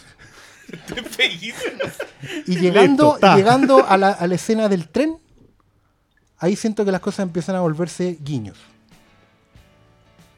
¿Cachai? Pero yo creo que igual podrían hacerla funcionar bien eh, basándose en puras cuestiones antiguas si no se apuraran tanto. Como que la idea de serialidad la siguen haciendo en función Sí. de los personajes nuevos. Pasan. Sí, sí. Pero si, por ejemplo, te dejaran la aparición, no sé si de Chewbacca, pero por ejemplo del halcón milenario para el final, y después en la siguiente película te hablan Claro, de eso, porque- pero acá te dejan establecido hasta lo de Tatooine, como hasta esa clase Es de que esa conexiones. cosa, claro, porque sabes que si no hay otra película, igual dejemos todo nombrado. ¿Cachai? Pero por ejemplo, hay, hay trajes que ocupan lo- la tropa para camuflarse que están en el regreso del Jedi. El traje de Lando lo usa Beckett en la talla del detonador térmico. Ya todavía era muy, muy Kuma porque era la misma situación. ¿Cachai? Viejo. ¿Ah? El, el no sé, no, no pasa para nada piola. Está la parte cuando Lando está con el traje del retorno del Jedi, el camuflado. Cuando van a ver a Java y el weón está con una máscara, está.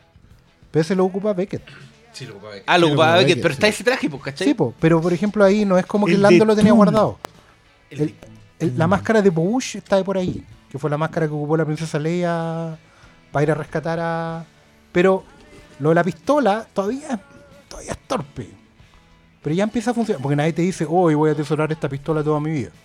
¿Cachai? Hubiera sido muy ordinario que hiciera eso, pero estuvo a punto.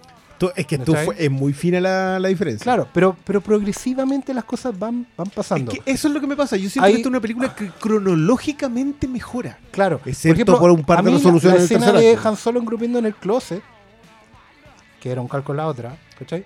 Todavía estaba al límite. Porque eh, onda, Han Solo engrupe así. El closet de Lando. Pero por ejemplo, cuando ya están en el, en el, ya se conocieron a Lando, a Landonis. Landonis. Esa estuvo buena. Eh, pero cuando ya, cuando, cuando Han sube. Sí, sí. Pero cuando ya, eh, cuando el weón se sube a la nave y ve cómo se sienta atrás y ve cómo funciona y pone una cara, ahí todo, ahí puta, weón, ahí hay un director. Ahí que dejan el queda- personaje libre, po. Kai lo deja libre. Y ahí yo sentí que de aquí en Es que, adelante. es que yo creo que es subiéndose él al, al halcón milenario. De verdad que la película empieza a fluir de otra manera. Sí, po. Si yo de verdad que lo de los 12 parsecs es Han Solo. Tú estás viéndolo a él ser él. Si lo que pasa es que, de nuevo, como película de origen, como él parte siendo él y termina siendo él, no me explicaste nada de cómo llegó a ser él. No, Nació así. Claro. Sea, como, como estos grandes equipos que nacieron grandes. Sí, Y existen, po. Sí. Y ahí vos mismo mataste tu argumento. No, Hay no, equipos que nacieron grandes, weón. Pero por eso, como ¿Qué? nacen grandes. A ver, me lo vaya a discutir. nacen- Pero perdón, me lo vaya a discutir, grandes, weón. nacen Se grandes, nota mucho cuando la no, cagan y claro, quedan no- eliminados. No, no puedes contar su origen. Y por eso no tienes contar esta película. aunque yo de verdad sí creo que si hicieran una película de Arellano, sería una maravilla.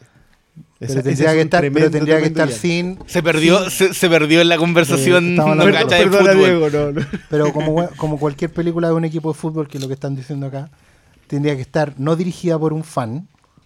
Y No, por claro. favor, eh, rehuir de todo el fanfiction y guiño. eh. La- eh, si, si tienes tiempo alguna vez, revisa la historia de David Arellano, que es uno de los pilares de la fundación de Colo Colo. Pero tiene una historia de esas cuestiones. ¿De verdad tiene una historia de película ese loco?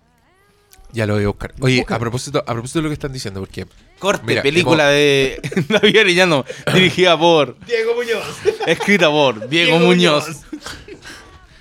Bueno, lo bueno es que yo no era un fan del fútbol, entonces pude hacer la mejor Yo, yo película. me sentiría de nuevo como Mike Wazowski. Así como salimos en una revista.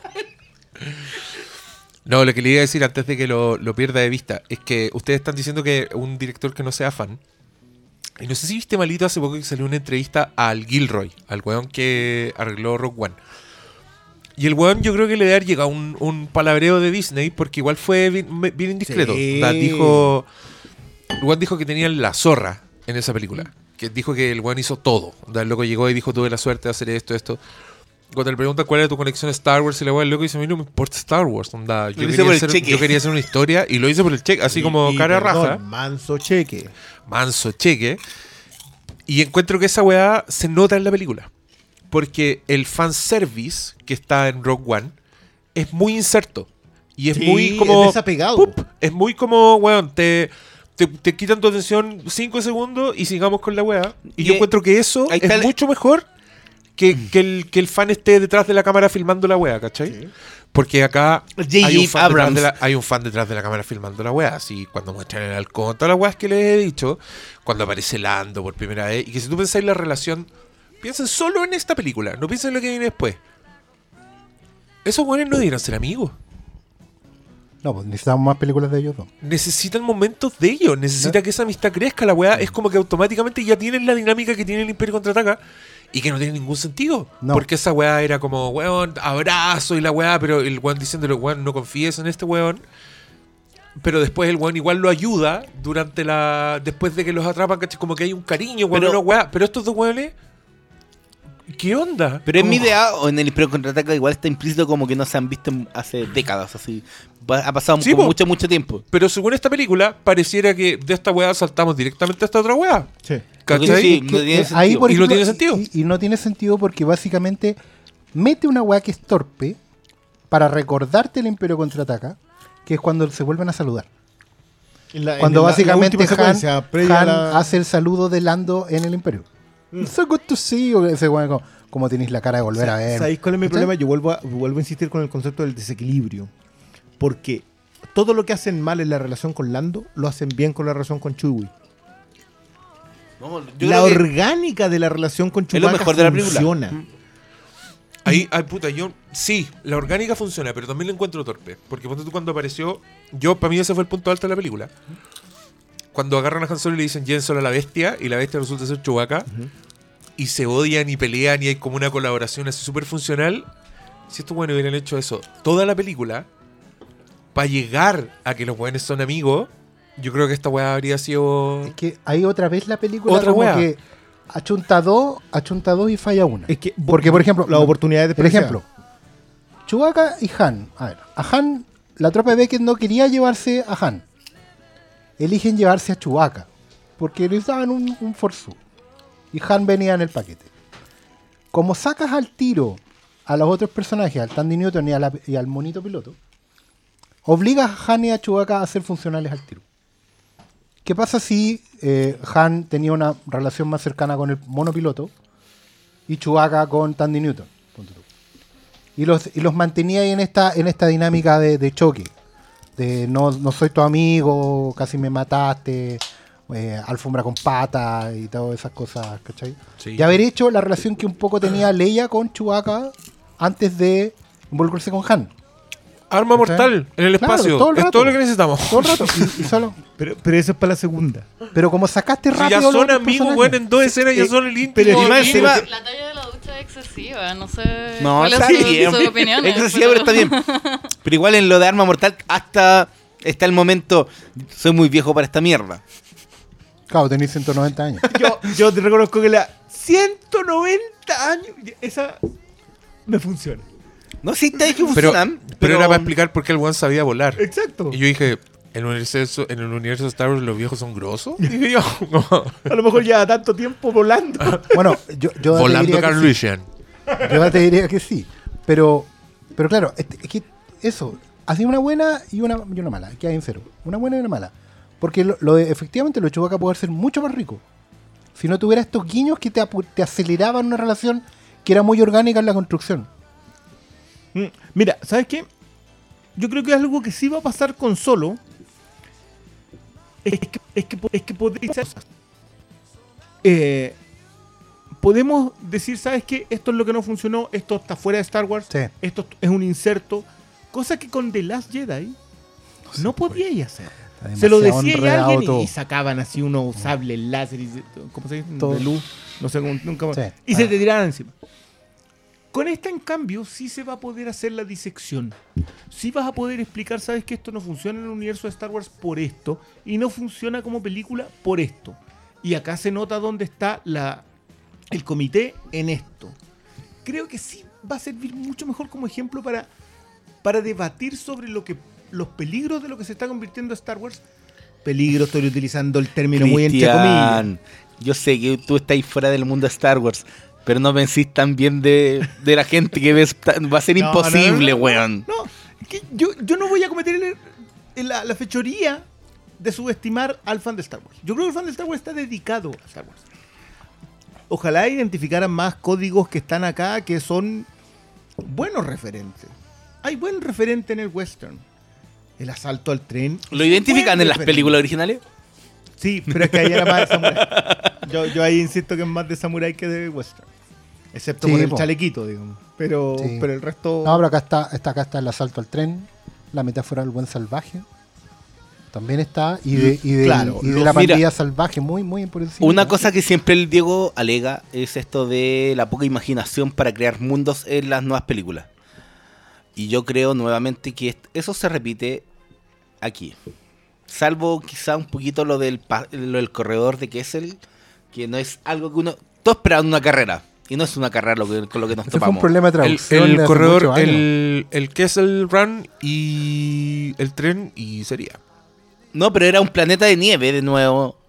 Tenía un, ya estaba un planeta playa, pero perfectamente podía ser A como ver, un planeta había- desértico, había ¿cachai? un Como que no era como en, en, en el episodio 3 donde veis unos Mira, con no unas era- plantas de mierda súper diferentes cuando están esca- escapando No, no, de Jedi, ¿cachai? Como que ¿sabes lo fal- que pasa? eso- esos temas yo, faltan. yo voy a insistir con que con todos los bemoles, yo, yo tengo una lista así, pero te tengo una agenda llena con todas las cosas que puedo decir ¿Dónde está? En la de- agenda, de- la quiero leer. en contra del- de, de George Lucas. Pero nadie, y yo eso lo voy a defender a pie firme, puede cuestionar la imaginación que tuvo Lucas para crear todo. El universo puede que como cineasta se alimentara del que pillara. Pero como traga, traga. imaginador de mundos, es una cuestión que. Yo vuelvo a insistir en esto. Para mí es Tolkien, Duna, Frank Herbert y George Lucas. Son los tipos que imaginaron mundos súper grandes porque el resto llegó después. O sea, Es que, tomé un- llegó tom- después. tomemos un ejemplo. El planeta Coruscant, que es un planeta ciudad completo. Era impresionante. De hecho, en, en- en una película que todos siempre cuestionan que el ataque de los clones, al principio está todo en esa película. Y lo desarrollan bien aquí. Eh, Corellia era bonito porque era como un planeta chatarra. Planeta Fábrica. El, el- el- el planeta eh, dickensiano, como era, dijo. era, era Detroit. Es que ese era el punto, debería haber sido Detroit. Pero los otros, los otros planetas eran súper fome. Hasta el, pla- el mismo planeta eh, Mina, que era como. La refinería africana. Sí, pues esa era, un, era una Es explotación que ahí había una de idea, sangre, claro. pero tampoco Pero le dieron tampoco tanto está- jugo. ¿Cachai? No, Pero. sí, se notó. Que no alcanza a notar- es que, de nuevo, lo idea, que más no. se nota en solo son las oportunidades perdidas. Y eso te sirve mucho para, para retomar todas las otras oportunidades perdidas. Yo vuelvo a insistir en esto. Para mí solo no tiene el boquete en la narrativa que es toda la trama de Finn en, eh, en Las. Jedi. Porque eso es un boquete narrativo, es un, es un hoyo negro que se lleva hasta la luz. Era. ¿qué chucha hacemos esto? O sea, que él- el- no sé si ustedes lo leyeron, pero el otro día salió como Ron Howard contando que un día fue George Lucas al set de Solo Ah, mira qué lindo. y le Qué tocó bueno ver le tocó ver la escena de Han Solo cuando está en el ropero de Han, con, o sea, de Lando con la mina. Y como que hay una en la escena, Han Solo toma la capa de de Lando y originalmente le iba a poner de nuevo no- colgada. George Lucas, ¿qué fue lo que dijo? Oye, pero Han Solo no estaría ni ahí con volver a colgar la capa. Y por eso la versión final, cuando el tiene la capa, él la tira para un lado. Y ahí tenía un, un tipo que Sí, conoce, porque, porque es su Biblia, po. ¿cachai? Dentro de todo la escribió. Sí, Y eso como que le, le falta a Han Solo. El, el entender lo que define a cada personaje. Yo creo que con Chihuahua está, pero con Han Solo, que era lo principal, si la película al final se llama solo una historia de Star Wars, es que yo creo que es solo una historia de solo. Si, no es, si ese es mi. mi De solo porque estaba solito. Que, que, que yo creo sí, porque, estaba solito. solito. se- estaba solito. Eh. Nunca lo olvidemos. es Han Solo porque estaba solito. Yo, yo creo que acá el problema está siendo finalmente que eh, Kathleen Kennedy está tratando de. de ser George Lucas. Cuando la mayor gracia de George Lucas no era ser el supervisor, era ser el creador. Entonces, se ve enfrentada a un, a un lugar en el cual trae gente para tratar de llenarlo y todavía no consigue llenarlo. No, yo igual le quiero pegar un palo a esta película porque creo que com- comete incompetencias que son aún más terrenales y dolorosas. Yo encuentro que el clímax de esta película es una vergüenza. El Esa weá de la. Esa weá de las traiciones sobre las traiciones, sobre revelaciones de weones que se sacan la máscara y ah, entonces ahora tenemos que seguirlo y los weones sacan la weadita de la rebelión de nuevo. Y mataron a, Es a como- la vieja al principio y mataron al mono y, y da lo mismo ahora, vamos a apoyar esto. Bueno, toda esa weá no tiene ningún sentido. Pero Son Diego- una- espérame, son una acumulación detrás de una acumulación. Y un cliché que, por favor, baneémoslo de la película. Cuando un personaje dice, no confíes en nadie, y después ese personaje traiciona al weón que le dijo eso y le dice, te dije que no confiaras en nadie, esa weá yo lo vi acá y dije, no, cuando Woody Harrelson lo dijo, yo dije, ya, este weón traiciona al final a Han Solo y le dice, debiste hacerme caso, te dije que no confiara en nadie, yo me voy de esta película, culiao". ¿Y te fuiste? No me fui, pero pasó. Y yo no Eh, lo y podía creer. Sí, ¿Sabes qué sería bueno Yo que decía, en abajito en el 2018, SoundCloud colócate un listado de las películas en las cuales hemos visto eso? Puta, si solo de mi cabeza me acuerdo de Indiana Jones y la última cruzada, me acuerdo de Misión Imposible 3, me acuerdo de... Misión Imposible 1 también estaba, ¿no? No. No, pues Misión Imposible uno acuerda que el villano resulta ser el... El mismo de dentro, Sí. el Ethan Hunt. ¿Mm? 1.0. En realidad el de la serie. Bueno, en fin, es ¿Tú, una... que mi papá estaba enojadísimo con Misión Imposible 1? Mucho fan de la antigua, por eso Porque mismo. el, el héroe de la serie era el malo. Lo encuentro jugadísimo. Lo encuentro jugadísimo. Lo de que- Palma, pues, weón. Usted... ¿Qué quieres decir? Yo me enojé, po. ¿Cómo se llama el personaje? El... Phelps. No. No, Mr. Phelps. Era Sí, Mr. Phelps es el original acá. Jim Phelps. Que Es era buena, el capitán A mí me pronto. gusta esa película. Capitán. Eh, Dime. ¿Te ¿Conocen la lucha, la lucha turca? ¿Te gustan las películas de gladiadores? Bueno, cuando pasa. Oye, hay gente que estaba muy enojada con los subtítulos que adaptaban las tallas en Deadpool. Y a mí me dan ganas de decirle: ¿Por eh, pase a. Pa- Pase por acá. Pase a revisar dónde está el piloto, pase a revisar el doblaje latino de los Simpsons, cuente cuántas tallas son Tal cual. adaptadas y no traducidas, y luego dele las gracias a esa gente que tomó ese trabajo. El- ¿Has visto películas de.? Loco, Shrek. Es una gran película. Airplane Gracias. y Los Simpsons. Pero yo creo que Airplane, es- yo, yo me saco el sombrero con Airplane. No, Airplane es, Es la- una es- cuestión de que yo, esa gente reescribió un guion en casi encima. Ojalá haya un premio al Lifetime Achievement Award el doblaje. Doblaje. debería ser el premio ¿y dónde está el piloto? debería venir el avión. Esa weá deben existir. Te apuesto que existen los premios a los mejores doblajes. Y la weá debe ser, muriendo, debe ser están muriendo pobre. todos los doblajistas. Debe ser como, debe ser Ay, como no la Holy es que- Masquerade es que de What no We Do in the Shadows. solamente El, el, Bueno, el director. La wea oscura. Así es, en la- 20 weones reunidos. así es en la- la- las premiaciones de los doblajistas. pero, pero acá no es solamente, es el que escribió la traducción. El director Sí, de. Sí, doblaje. mira, a mí por ejemplo el Deadpool no me gusta la de Chayanne. Ya, Pero sí me gusta la de Arjona. La Arjona es muy buena. la de Arjona es muy buena porque no todo el mundo iba a entender la original que era de y, la, Matthews. y la de Mamá Coco La- es pero la de Mamá sacada Coco de la raja. Es la misma. No dice nada. No dice nada. Dice, eh, I'm seeing the light. Y abajo pone, viene por mí, mamá Coco. Y yo dije, ya, weón, aquí te fuiste al chancho. Pero en la premier fue una risotada la weá. Nadie se dio cuenta que el weón no lo dijo en verdad. Y dije, si pasa esto, bien. Está bien. Bien, Está bien. sí. No, mira, ¿Por qué, por qué que empezamos a hablar de eso? A raíz ¿Cuál fue el- de... ¿Cómo Puta llega la por- wea. A De Misión propósito- A Imposible. propósito de traducción. a- De traidores, Imposible. Misión Imposible. Ah, no, ustedes sacaron dónde está el piloto. Eso fue. Gente, Pero no. no. No, pero era algo de los traidores. Porque por No, no, no, con respecto al Imposible. cliché del, del te- no confíes en nadie. No, sí, yo estaba en ese cliché. Es que yo encontré que el clímax era una mierda. Encontré que eh, la aparición de Darth Maul, weón, es como. Puta la weá. como- Ahí toda esa parte están estableciendo futuras películas que no sé si van a hacer. Y esa weá también era. Es penca, weón. Es Es que penca, es en una película, es penca en una película de origen y es penca en, Es que ya, en una película de es- Star Es Wars. que sé que lo peor está diseñado para el fan que le ha dado importancia a series animadas como Clone Wars, que explican que Darth Maul estaba vivo. Es otro público. Es otro público, Es otro pero público. ahora lo formaron parte del canon, porque claro, cuando Disney asumió todas estas películas, todos sabíamos que los cómics antiguos, las novelas, quedaron fuera del canon. Las series animadas quedaron fuera del canon, y empezó el dominio Disney. Ahí sacaron Clone Wars, o fue, no, fue entre... No, fue justo al final. Clone Wars no alca- alcanzó como a ser el último retazo. Y después crearon la nueva Rebels. Todas esas weas ahora forman parte del canon por esta wea. Oye, que- pero es que a mí toda esa weá me haría lo mismo si el weón apareciera bien en la película. Pero el culiado aparece Es en que- una llamada holográfica que y el weón activa su espada láser Para en que tú la te acuerdes llamada qué. concha de tu madre. Mira, es que ese es el punto. Lo, lo que decíamos, una buena y una mala.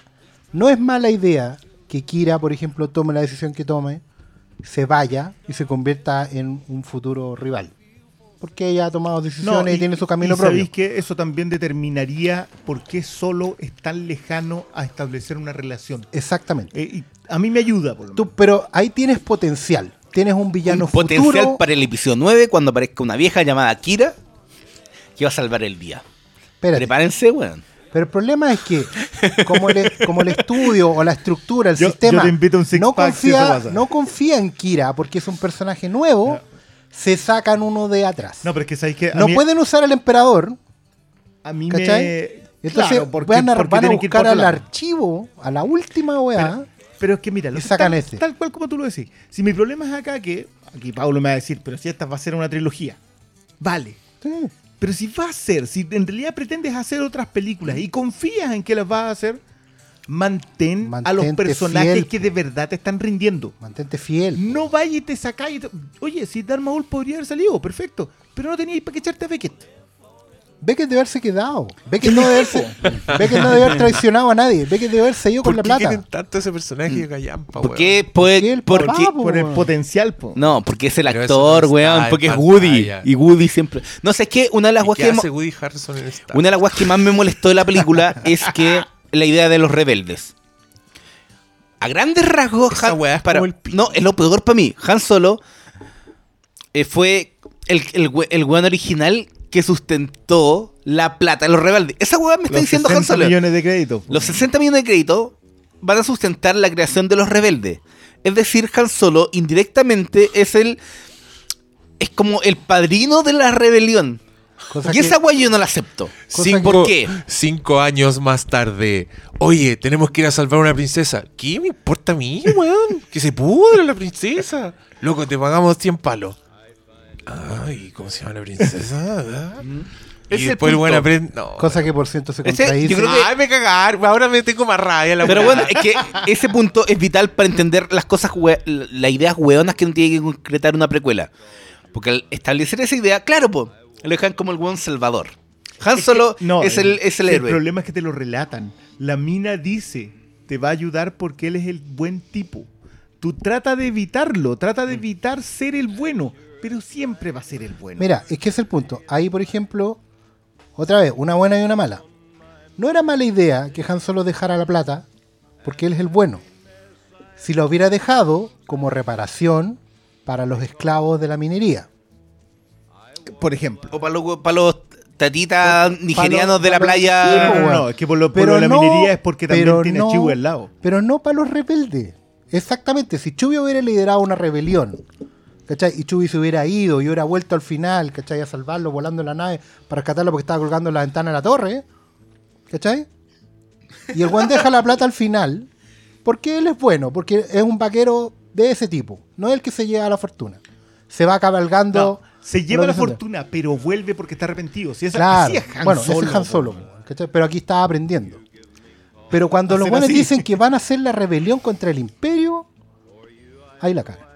Es que te están. no. Entonces, otra vez, pues, no confían en su propia historia Ese, ese es el. y ¿Sabéis vuelven sobre seguro. qué? Yo he escuchado hasta las tío de que DC, que, de que Warner no quiere a los personajes de DC.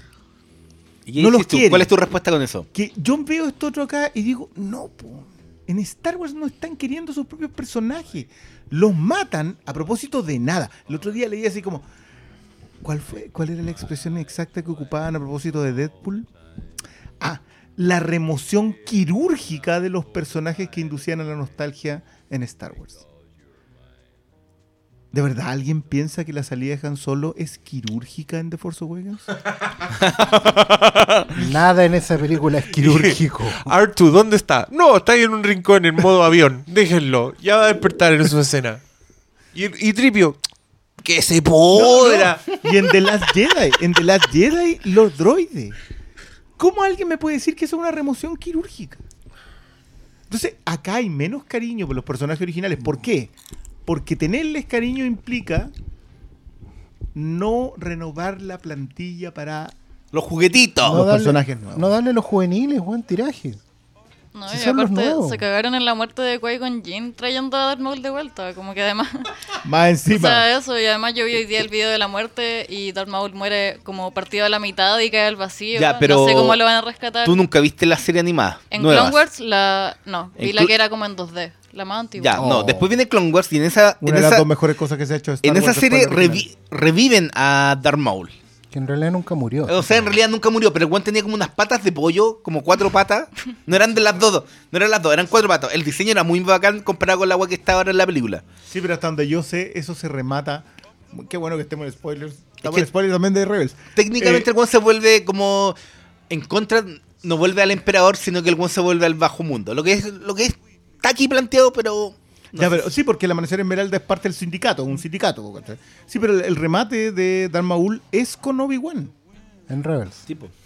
Y, y Lo que eso. pasa es que, es que ahí es una Bueno, lata ahí viene la, la aparición de Darth Maul en a mí no, a mí no Obi-Wan me molesta. 1, mira, que a, viene mí, ahora. a mí no me molesta el arco de Darth Maul en Rebels.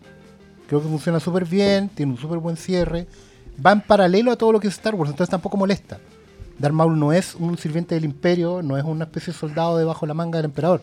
De hecho, él va contra el Imperio y contra los Jedi. Básicamente, él quiere vengarse. Claro, él va por la suya.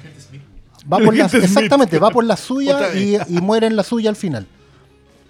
El problema es que como no confían en Kira como futuro villano, que la podían haber construido bien, No, yo, yo se sacan, no al, al- al personaje con más, nueve, weón, con más Kira. venta posible y se traen a Darth Maul porque Darth Maul está vivo. Pero esta cuestión, este, este guiño al, a, a Darth Maul, incluso perjudica el arco de Darth Maul. No le sirve ni a, ni a Solo como franquicia, ni a Darth Maul como personaje. Bueno, hubieran puesto a... No, no Boba Fett, pues, digamos, no seamos tampoco tan, tan brutos. Pero hubieran puesto, no sé, a, a un Big Fortuna, weón, un weón así O como... va, al propio vaya. ¿Quién es Bit Fortuna, loco? Porque Es- ya me lo mencionaron como tres veces. el, ¿no? el, el mayordomo el- de el Java weón que, tiene como la, la corbata de. Ah, ya va. Ese. ¿Cachai? El, Ah, ok, eh, vale, acaba de vale. mostrar una figura de Big Fortuna, estamos en la radio. Como en la radio. Bueno, hubiera puesto, hubiera puesto, no sé, bueno, tiene que ser un, un mafioso grande, pero claro, esa era la versión de Java por último. O no, yo te, yo te acepto como en, en medio de la película están como nombrando. ¿Por qué no te conseguiste a Bosk? Que es como este cazarrecompensas con cabeza de reptil. Ya, ahí tenía un guiño que es aceptable y que lo van a cachar solo los fans. Pero ¿para qué te meten en la cual los rebeldes? que repito, a mí Sí, es la pues, peor está- película porque. Porque es que saben que yo creo que ustedes no están valorando lo suficiente. Hoy día la rebelión, pongo comillas, vende mucho. Sí, po, La pero- idea de la sublevación está vendiendo mucho. Pero el problema es Entonces que te- necesitáis meterla para eso. pero, No, pero pero que no esté- establecerla como alianza rebelde. No, es- no, no, ni siquiera establecer eso. detalles. No me establezcan que Han Solo fue, no sé, pues, weón, el, el, el, el Luxic de la wea original, po, ¿cachai? Ese es el punto. Sobre todo porque había un Luxig en la rebelión desde siempre que era el papá de Leia, po. Sí, po. Ese weón siempre fue millonario y siempre puso las lucas, po. Toda la vida. El, el- ¿cómo se llama el Jimmy Smith? Jimmy Smith. Él siempre puso las lucas, po. ¿Qué tiene que salir Han Solo? Para mí, pa' mí es Santos de West Wing, pero no- eso no le importa a nadie. así que- Se hará justicia. Oye, y lo otro es que yo no sé qué hacen en Rebels, pero igual se me, se empieza a mezclar la cronología de Star Wars como con que cuando Darth ¿Cuándo Maul... ocurre esta? Claro, como que Darth Maul muere cuando Anakin es cabro chico, pero ahora tenemos a Han Solo que en sus 20. ¿Y qué edad tiene después la- con la siguiente? Es como, y van a hacer que en la, en la eh, trilogía nueva salga Darth Maul también, como que... No, no Darth, sé. Maul, Darth Maul se supone que muere poquito antes de Rogue One. No. Sí, No. Darth Maul muere cuando. ¿Cuándo es Rebels? Antes de Rogue One. Ah, sí, que sí, estaba po. pensando en la muerte original, Oye, que ya perdón, no es muerte. spoiler, Darth Maul se muere en Rebels. Oh. Sí, se, se- en paralelo a Rock One. Y este es como un episodio 3.25. Porque es como. ¿Cuántos, años- está- acá perdón, ¿Cuántos años antes de New Hope debería ser esto? Acá Luke Como debe tener 10. 5 años. 10 años antes. ¿Qué, ¿Qué onda con, lo, con el envejecimiento en Star Wars? Weón, ¿no Sí, viste, esa ¿no viste weá, el cambio de. Obi-Wan? Es que, es que es ridículo, porque Han Solo en Star Wars tiene, ¿qué? ¿30? Como 30. Como mucho. Ya, a lo pues, más. Y Luke Y Luke mucho tiene- tiene, 20. Ya, aquí, mucho. aquí te venden que Han mucho. Solo tiene 21, una wea así. Ya, pues entonces Luke debe Transcurren tener nueve años. Aquí, antes. no, no, pero si Leia tenía como 10 años, así Loco, cuando este no, weón- ustedes no han visto el envejecimiento de Ben Kenobi.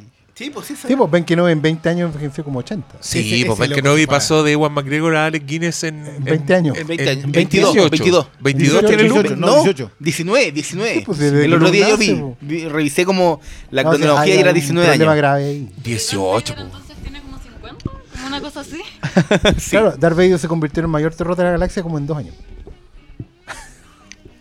Nah, qué rabia, weón. Ya me, me están dando más motivos para estar enojado con la película. Enójate, no No, pero es que yo creo que tiene, tiene motivos suficientes No tú para... a la fiesta, que a pareja le critiqué. Tiene, No, tiene a la- a la que le suficiente... ¿A la, a la critiqué? A la critiqué, no, no sé, no sé. ah, Yo por ahí leí unos, unos reportes de Cane Ah, muy optimistas. Es que era cane. Muy dadioso. La muy dadioso, digámoslo. ¿Le Pero- damos preguntas de la gente? Ya, o- ya. Sí, sí, sí, sí, sí, sí. Ya, Vito, estamos, estamos viendo en Instagram para que Sí, nos claro. sigan el guion bajo Flimcast. Vito Bauer 25 pregunta, ¿salva? sí, Sí. Sí. sí. Salva a alguien que se está ahogando en la orillita. A mí, mira, es una, te tiraron una tabla. Vos tenés que nadar de vuelta, pero por lo menos es una tabla. ¿Justifica la plata de la entrada? Quizás. Día miércoles. Quizás día miércoles. Con descuento ¿Justifica del- que compré el, celular. el, el paquete de cabritas con la bebida? No. Eso nunca, ninguna película. justifica Mete, mete- mete el pancito con, con mantequilla y chanchito, weón. La presita del, de ahí del, del Tarragona. Nada justifica No gasté comprarse plata. No, no, cine. Tarragona, Paulo. No sería malo en todo Iba a decir. Montserrat, a decir Montserrat, pero me acordé que ahora es Tarragona. Yo, que nos manden una, una colaciones.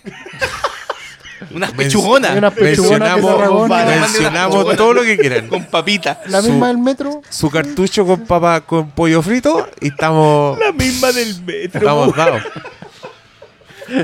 Mi pregunta, Esas mira, son modestas, pero ex, funcionales. ex Wonder Van pregunta: Quiero saber si a Malito le gustó el joven Lando Calrissian. Saludos, muchachos. Corazones, corazones.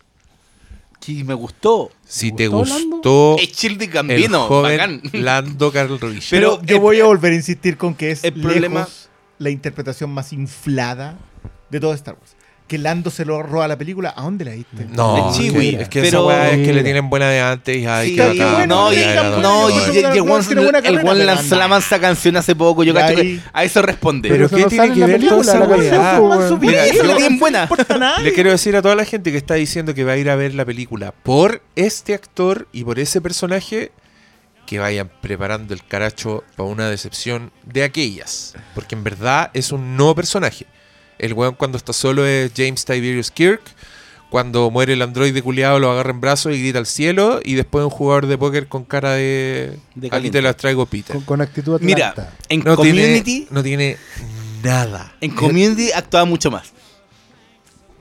En Community era el manso personaje. Por eso digo, po, mira. actuaba mucho, Pero es que mucho, acá mucho más. tampoco le pide tanto el, el guion. po. En Spider-Man Homecoming hacía más que aquí. weón. Bueno, yo vi hace poco Spider-Man Homecoming y esa escena es brillante, weón. La escena del La auto. escena en que el weón aparece y pone su máscara en modo interrogatorio Sí. y le dice What were you doing?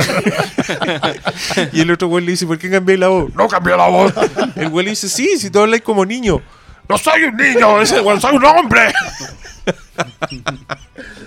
es genial, veanla de Aguante nuevo. el Prowler, weón. Sí, esa, esa- Aguante Prowler. weón. Sí. Eh, bueno, ¿de qué estamos? Ah, estamos hablando de lo decepcionante que es el personaje. Pero que mira, creo que hay varias preguntas así como ¿vale la pena Do- Donald Glover? Fabián Esteban 13 dice, buena cabros, no he visto la película aún, pero se notaba ya en los trailers que Donald Glover eclipsaría al actor que hace de Han. ¿Fue así? Mm, No. Mira, ¿sabes qué? Yo creo que a favor del actor de Han es que no, fue- no es un Kramer. Yo lo que más temía es que fuera un, alguien imitando Pero, pero empieza Pero si cae en eso. igual. Pero no es completamente así. Yo creo que tiene sus momentos. Yo y- creo que se suelta. Sí. Eso es como lo mejor. Y lo otro era que Lando no. no. No, no es mal, pero es que es como es como el Pero el- Lando sí cae en Kramer. Es como el. Sí, weón. No, Lando es mucho más. Es que igual Pero, es eh, comparsa. tampoco Pero yo creo que, como es secundario, da lo mismo un poquito si cae un poquito De en hecho, el- la- en de hecho, el tema del robot, de la, de la robota y su muerte trágica, digamos. Necesitamos un nombre así como Cuenicha para la ropa. eh, justamente te pone en contraste lo poco que tenía Lando más que como comparsa. ¿Y por qué? Pero es que, ¿por qué el weón? ¿Por qué muere en su brazo? Bueno, ¿para qué Y darle profundidad no, y después, espérate, cuando, que- cuando cargan la mierda al, al disco duro de la, De de la la nave. nave. dicen como, ahora es parte de la nave. Y dijo como, como ahora cada vez que vea la trilogía original tengo que pensar que el, el, el halcón es es una, nave que negra no tiene- una, no, y una nave que no tiene, nunca había tenido computador de y navegación. no tiene personal. Es que, weón, me- Ese- a mí- ese- en- hay que hacer los cálculos. Yo me acordé ¿qué manera de entender mal, ¿qué manera entender mal tu propia película? ¿Vieron Star Wars? Es que Ron Howard. Tratar de darle un fondo a Lando cuando nunca lo había tenido. Fenuca, ¿no creen que el actor que hace de Han Solo y el de Kingsman son la misma persona? Sorry, me acabo de tomar la melatonina. Chucha. Eh, Sí, no, son- pero no, son sí, genéricos ya. Una pasada en moto. A mí me pasaba que yo vi a este weón y decía, pero este loco le pegáis un coleto y sale volando. Como que Han Solo igual tenía una Tenía caja. presencia. Tenía. El weón era. Pero igual son muchos años entre una y otra, son siete. Pero. Siete años Star Wars a esta altura. Hablemos de sí, años oh, Star Wars. perro. Quizás, quién sabe, ¿ah? ¿cuánto se demorará el sol en dar vuelta a Tatooine? Puede Claro, ser depende si cambiáis de sistema, sí. en vez- Quizá un año. En Tatooine son dos soles. pues. Ahí Y el- está. ahí Ahí está, está. pues, weón. Ahí está, po, weón. Eso hizo bolsa, ven. El, el envejecimiento. Dos años. No, fue el sol, weón. oxidó. El weón se puso al sol y Se ahí oxidó. cagó. Se Se oxidó. oxidó, Se es que oxidó no. completamente. Ah, pero sí hablamos de esto, pues, weón. Sí dijimos. Oh, ¿te se me acaba de ocurrir un La gente plot del para norte. una película que no vi. Y A ver, ¿cuál es?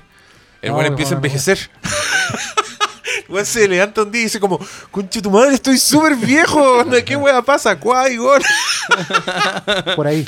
Me cagaste la vida, Anakin Skywalker. Si sigo así, en 19 años más voy a aparecer de 30, y- van a ser 36 años. Y Qui-Gon le va a decir, Obi-Wan, nada que hacer. Fin. Los buenos aplaudiendo. La más que- profunda de todas las Star Wars. La filosofía está. No, pero oye, en este tema de, la- de, lo- de los tiempos y las cronologías, Star Wars es como. Sigue la línea de todas estas weas que no, no sé si las piensan después, como piensa en Marvel, que los buenos tratan de calzar lo que pasa en Era Ultron con los datos que te da Spider-Man Homecoming y la weas no calzan. Y la weas se supone que pasan todo en, en- en un tiempo corto. A Star Wars le doy como un poquito más de, de espacio ya, weón, equivócate, sea lo mismo. Si gente que lo viene haciendo ahora lo hace mal, tú decís. No, y le- 40 si años. se lo hacen para se quedan para la cagada por contar un lapso de tiempo de menos de ¿Ustedes 10 años. ¿Ustedes cachan que el- un- como el responsable de continuidad es un compatriota? El Pablo Hidalgo. Sí, Pablo su Hidalgo. amigo. No, Yo ese weón de intenté estar poner hasta el seco. pico. Ese weón de estar ahí con un, da- de con un tablero de dardo, weón, la estoy tirando y cae sobre Padme y dice, ah, ya, Padme. Es que, no sé, pues, cuando al- el weón que hizo el mapa de la cronología dice que el episodio 3 sucede 19 años antes del episodio 4, la weón no tiene sentido. Ese- ahí, está ahí- ahí se da la mierda. Ese está Ese weón está cancelado, despedido. Ese weón es George Lucas, así que tu opinión le vale verga. Soy el jefe. Vendió por 6 mil millones Yo digo que pasaron 19 años, pasaron 19 años, pa, y le pega a la mesa. Oye, el Bachi pregunta, escuché en la tarde que esta película era mejor que The Last Jedi, ¿será cierto? Saludos, montón de guatones. Puta el culiado como el hoyo, weón. El bol se caca con tu madre. Ah. Yo, yo la verdad que ante. sí, ¿Qué? No tapemos el sol con un dedo. No Aunque podríamos, porque No tapemos el sol con la guata. Pero respondiendo a la pregunta, sí. es mejor, es mejor que The Last Sí. Jedi. Yo y creo, yo, restando. mira, pero, yo, pero Diego, piensa en el odio que te despertó las Jedi. Las Jedi yo, tiene. estoy, yo tengo mucho odio. weón. No, acá tenéis No, mal, acá te despierta pero- tirria. pero yo- por lo menos. Dale. No, sí, es Yo que verdad, no- yo que no fui alguien La que odié odió- menos, la odié menos. Yo que no, yo no di el episodio 8, Ah, ¿te salvo salvo la no, yo me cargó toda la web del casino. Pero en Han Solo, salvo la escena del corredor con el Clutu espacial, no tiene una escena tan buena como a, a mí, a mí me gustó mucho el- la idea de, de Harrison Ford. O sea, de Harrison Ford de lo que pasa con Luke en el episodio 8. No hay ninguna escena en esta película que sea igual. Para mí, Las Jedi tiene un momento muy alto. Todo el resto malos. Han Solo tiene momentos parejitos, buenos y malos. El, el promedio final, Han Solo, solo es mejor película que la. Entonces, Sí, yo creo que las Jedi clasifica con rojo. Se termina en rojo. pasa con 3.96. Tre- Y yo diría que un pelito menos. En cambio, en cambio solo pasa con el 4. Así que de verdad que Las Jedi, Está las muy- Jedi, las Jedi se Ustedes aprueban- están No, no, no, demasiado yo te vuelvo a decir- es una prueba con desarrollo. Como dije al principio, de es preferible una película que odiáis a una película inocua mediocre. La ¿Qué otra- les va a olvidar? De aquí, de aquí a tres meses se les va a olvidar. Han Solo. ¿A ti te gusta más de las Jedi? Entonces, eso es lo que estás diciendo. Yo encuentro que tiene muchos mejores, momentos mejores momentos que Han Solo. Pero la pregunta Sí, era la inclusive. Super Leia. Pero la pregunta era por película. No, ya, pero ahí perdiste. Si me van a alegar Super Leia ahí y- y defienden toda- Marta, ahí weón. perdiste toda la credibilidad. No, no, no, ya, no, no, no, no, no, no, no, no, no, no. No, Ustedes me alegan no, Super no, Leia no, y no, alegan no, no. Marta. No, No, qué no, huevo. No, no, esa, esa No, compara- no, ahí la tení- cagaste. no tenéis ningún sentido. Batman Superman está construida para el, para el momento Marta. Dime qué consecuencia tiene el Super Leia.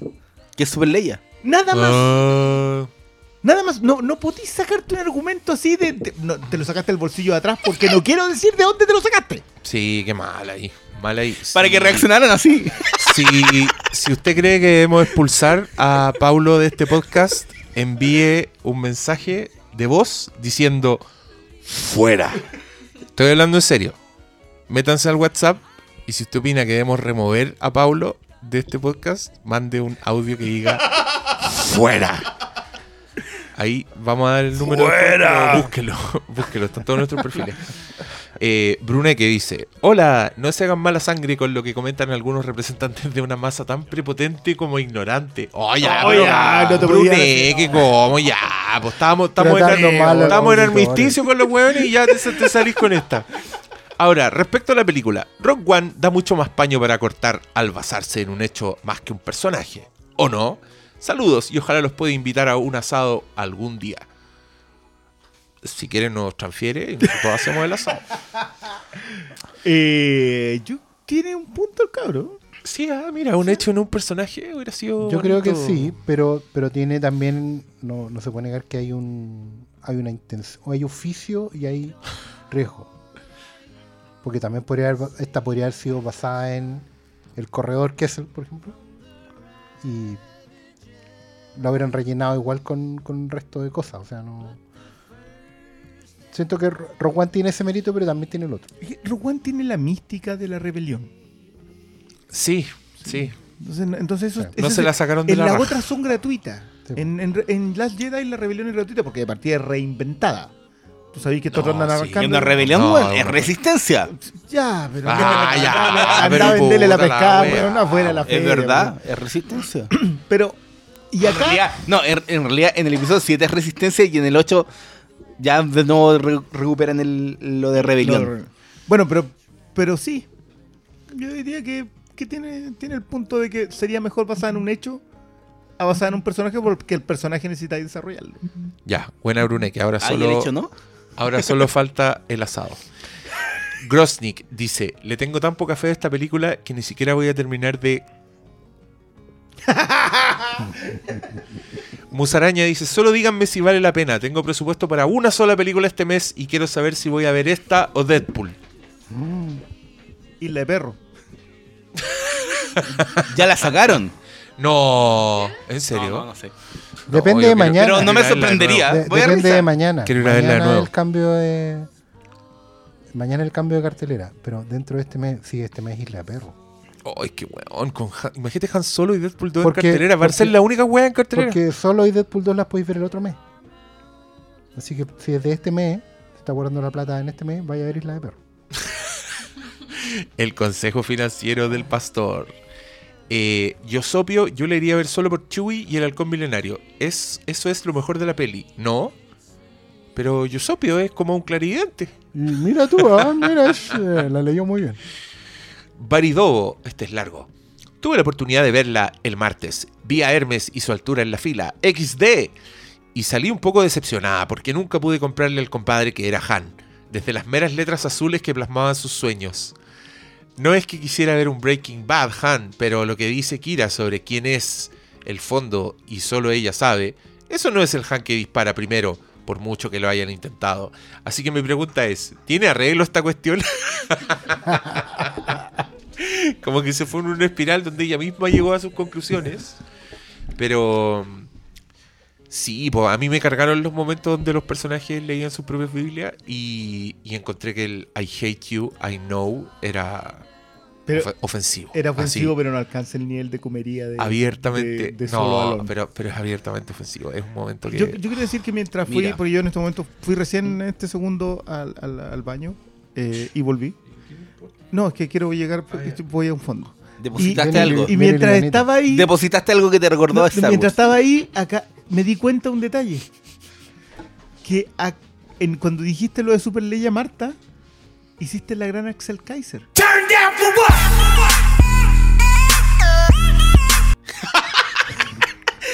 Bueno, Esto es sí, lo que yo quería eh, provocar. sí. Hiciste ya. Sí, no, si era, No, era quería- más hueveo nomás. nomás. Perdón. No, pero oye, No, te cagaron ahí, te destruyeron. Vamos a poner un, un turn down for what. eh, ¿qué iba a decir, weón? Se me fue. ¿Más preguntas? No, no hay más preguntas. Sí, sí, hay. Ah. Dale. Ya, que pensé que querían seguir hablando. Espérate que me fui de Ah, no, lo que iba a decir que estaba, estaba revisando. Sí, vayan a ver Isla de Perros porque solo quedan como una función por día. Puta, yo voy a ir sin falta, weón. Qué deleite. Si Power pregunta, ¿qué les pareció Disobedience? ¿Alguien la vio? Yo voy este fin de semana. De verdad No, que yo no la he visto. Yo sé que Yo dependiendo que en- no la hayan sacado mañana. No, la van a mantener en el Juez de la Reina. Ah, Ya la función de las pre- 7 de la tarde. O a las sí, 10. Función de jubilado, pero está. Ya. Sala 1. Función de La que julio. está al lado del, del, del- Al lado del baño. al lado del baño. Primer piso. Horro- Horroróstica pregunta: ¿En los cómics de Star Wars hay alguna historia sobre la juventud de Solo? Malo, ¿tú sabes eso? ¿Qué cosa? Si en los cómics de Star Wars hay alguna historia sobre la juventud de Solo, Los que están fuera de canon, sí. Y los que están en canon, no. Así que los que son en canon son los que actualmente está sacando Marvel Comics. Que hay una miniserie que estuvo como nominada a los Eisner, que es como los premios Oscar de los cómics. Que se cuenta como una historia de una carrera, pero no hay como Han Solo Orígenes. No, hay- no está el joven, el joven Han Solo. Fabi Gacitúa pregunta: ¿Creen que es realmente necesaria una película de Solo? ¿O en su defecto de Lando? O mejor dicho, ¿creen que están enfocando bien esta franquicia? Está claro que los próximos años será una Star Wars tras otra, pero siendo una galaxia tan grande, ¿no consideran ridículo que esas, esas Star Wars Story sigan estando ligadas a la trama principal, tratando de llenar vacíos que realmente no necesitamos saber, como la juventud de Solo, siendo que al menos Rogue One suplía una incógnita sobre lo fácil que fue destruir la Estrella de la Muerte y te proponía personajes a los que les daba una causa y a los que estaba dispuesto a matar? Sí, siguiente pregunta. Sí, yo también concuerdo, sí. Mira, pensemos que ¿por qué tienen que hacer películas de Han Solo si existen cosas de Star Wars como todos definen los fans antiguos? eh, la vieja república, supuestamente el, Tírate otra historia. El- origen de los Star Wars Sith. Story que yo no conozco, que no tenga idea de quiénes son los No, hasta, hasta weas como nada. que están habladas pero que no la conocemos como el origen de los Sith. Hazme eso, algo que no, no conozcamos. Pa- No quiero ver Arturito a, a Star Wars Story. No. O quizás sí. No, pero aquí, esto coincide con esto. Martín Gesa, ¿es tiempo de que Hermes haga el pitch de su película de Kylo Ren versus Ewoks? Sí. Kylo Ren versus los Ewoks. Sí, pues, para recuperar el casco de Vader. Ah, Sí, sí. po. Ese weón sí, fue a Endor y dejó una zorra, loco. Ewoksidio. El Ewoksidio. Sí. Esa película. Sí, a esa película le iría muy bien. Hay mucha gente que, que- que le gustaría ver cómo se echan a los Ewoks. ¿Darth Vader tenía como- solo un casco? No, pero el ca- este Casco casco, está tiene quemado, daño. po. ¿viste? Si no ve la Puta, película. pero No, Paulo. Pero, y, pero. Mande sí, su audio. No. Fuera. Pero si el one quemó un casco nuevo. porque Claro, era- para dejarlo imitación al que quedó abajo. Porque Ese Pero bueno, que, hay no que hacen piratería. Tú ten- tendrías que volver al, al palacio de Vader en el planeta volcánico Yo- a ver si había más en el closet. Sería Quizá- la mega... Quizá el Y one era después, se como, lo, y después se lo llevó y lo metió al microondas y quedó mal quemado. Claro. quizá el one era como Steve. Jobs, po, weón. Tenía Claro. muchas copias de la misma ropa para no perder tiempo. Pero si tenía la weá en un altar, por loco, era súper chata si la weá era falsa. Yo hago eso con los calcetines. Nico, Ponerlo en un altar. están igual de quemado de rancio la weá. Sí, Con la lo, mea- segundo, lo segundo bueno. Bueno, usted no entiende que todas la- las respuestas que estoy dando son las que dan los fans. Easy, easy, Con las medias papas ahí easy como... quizás. I will finish what you started. Nico Moreno M pregunta. Luego de algunos. Un idiota, weón. Luego- Luego que odia el episodio 7, weón. Me acuerdo mejor del que tú. Luego de algunos comentarios y reviews, ¿es Lando un prospecto para convertirse en el Black Panther de este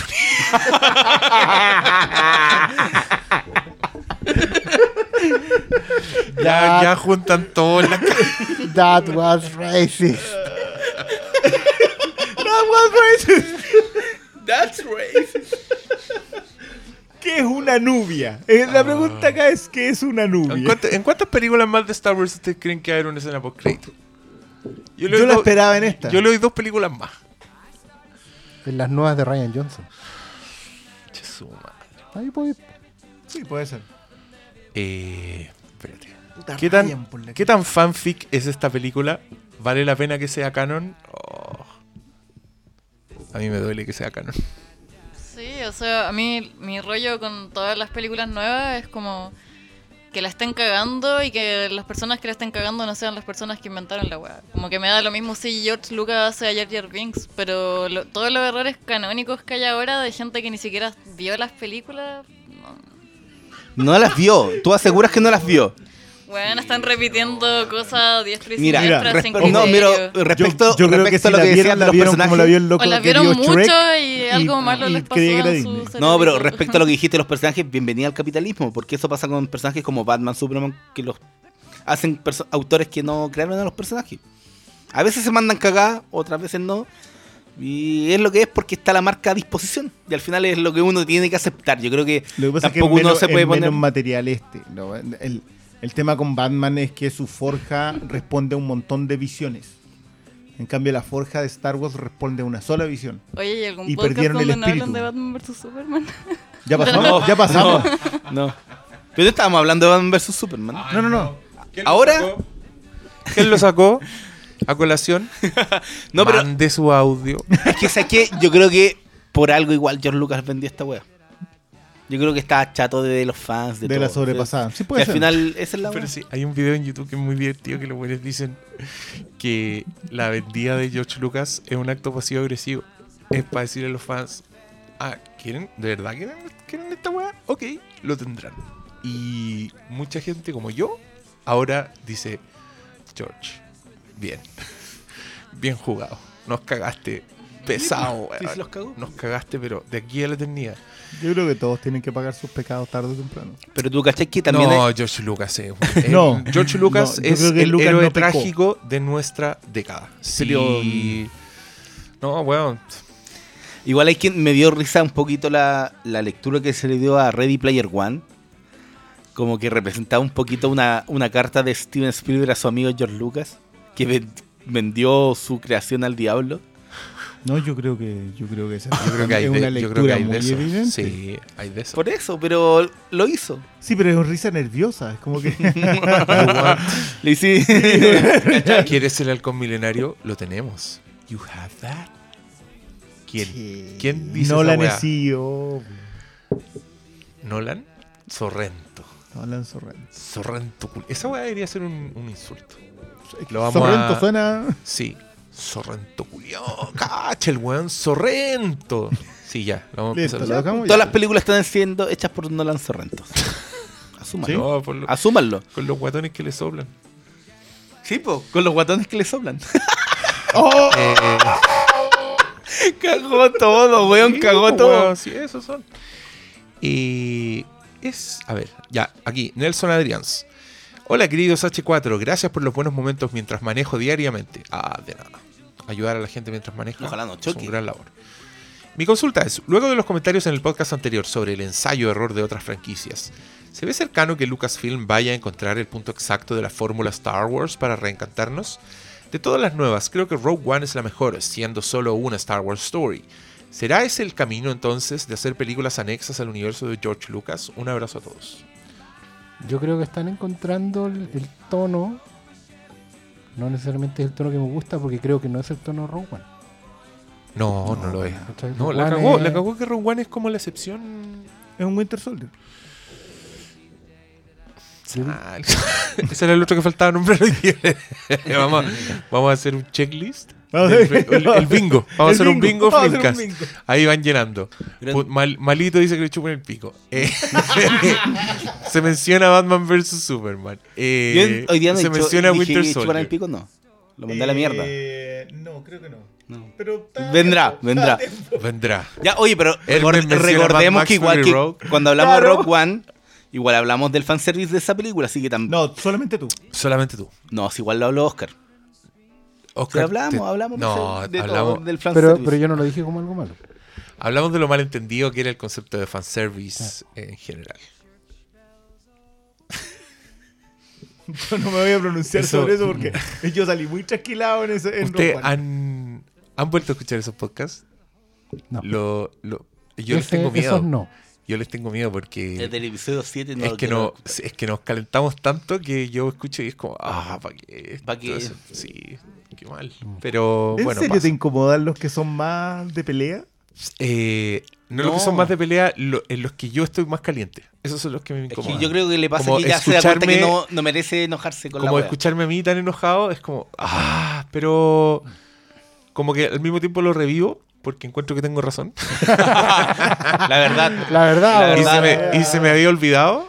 Es una weá que me enojaba mucho y me escucho enojado y es como, ¡ah! Es verdad, sí. Y ya estamos listos. ¿Quieren decir eh, palabras al cierre, no? Sobre Han Solo. Yo creo que hay, hay mucha más mala onda a priori con esta película de lo que le diría ver. Yo ¿Ya? siento que no es tan decepcionante como todos piensan que va a ser. Es cierto. Y que igual me gustaría, eh, como, como podcastero, en realidad como miembro de Flinkas, me gustaría que eh, la gente se atreviera un poco a correr el riesgo de ir a verla a pesar de que creen que la cosa no va a resultar. Creo que estamos muy esclavos de la decisión de si una película nos va a gustar o no, basados en el hype, basados en el tráiler. Y diríamos ir al cine buscando romper eso para los dos lados. O sea, que ojalá lograr que una película me provoque otra emoción que no sea la que me provocó en el tráiler. De arriesgarnos un poquito.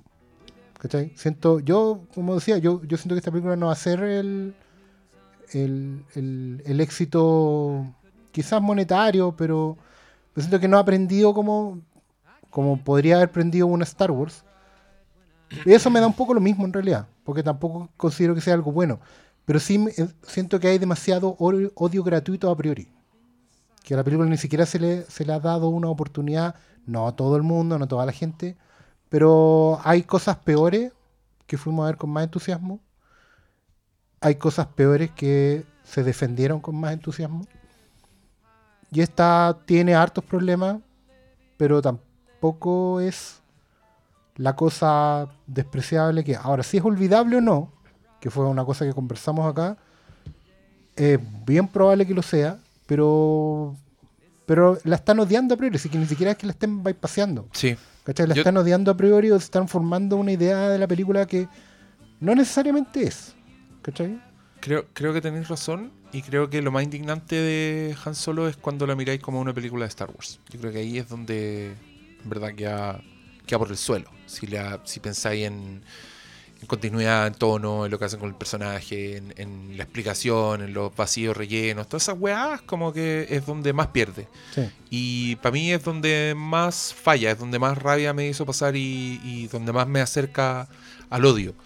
Que es verdad que no estoy en, en el odio parido que sí siento por, por la por Awakens y las Jedi. Pero, pero que sí es como un disgusto más que... A, a mí me termina, yo creo que me, me- me aleja mucho de Star Wars y ya como...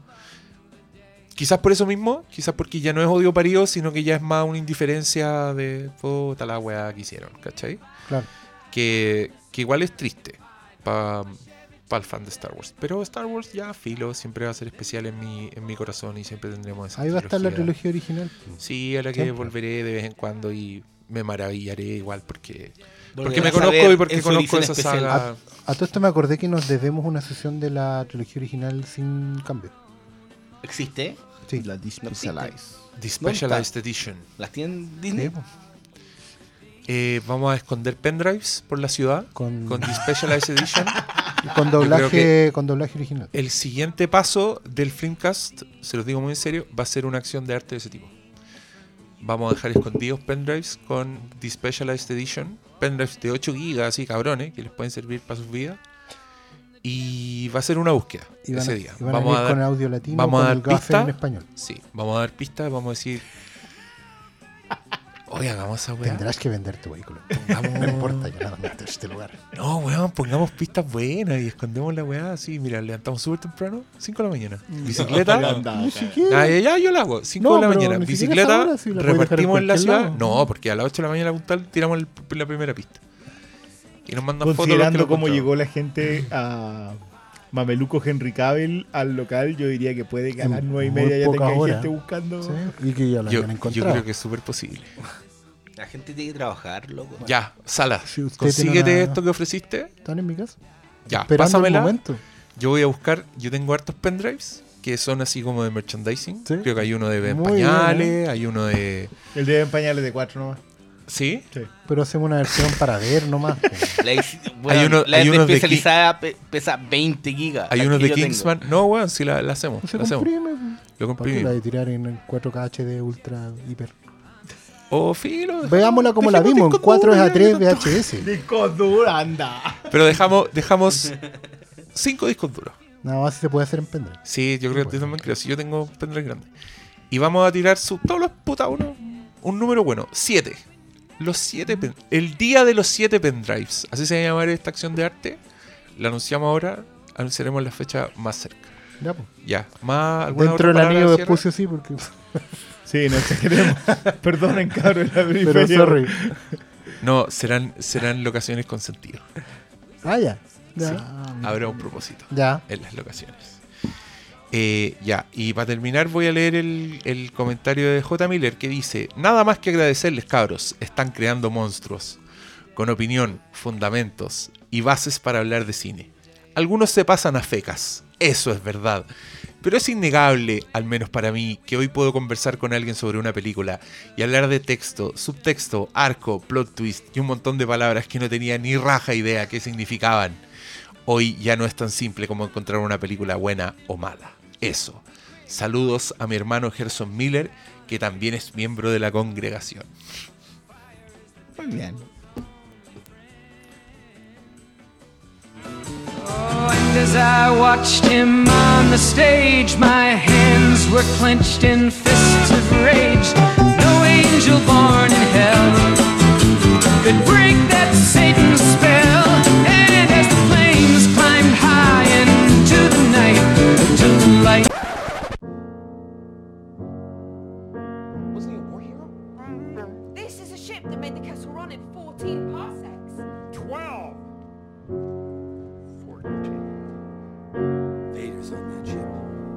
Now, don't get jittery, Luke. There are a lot of command ships.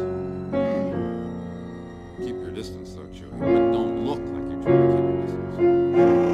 I don't know. Fly casual.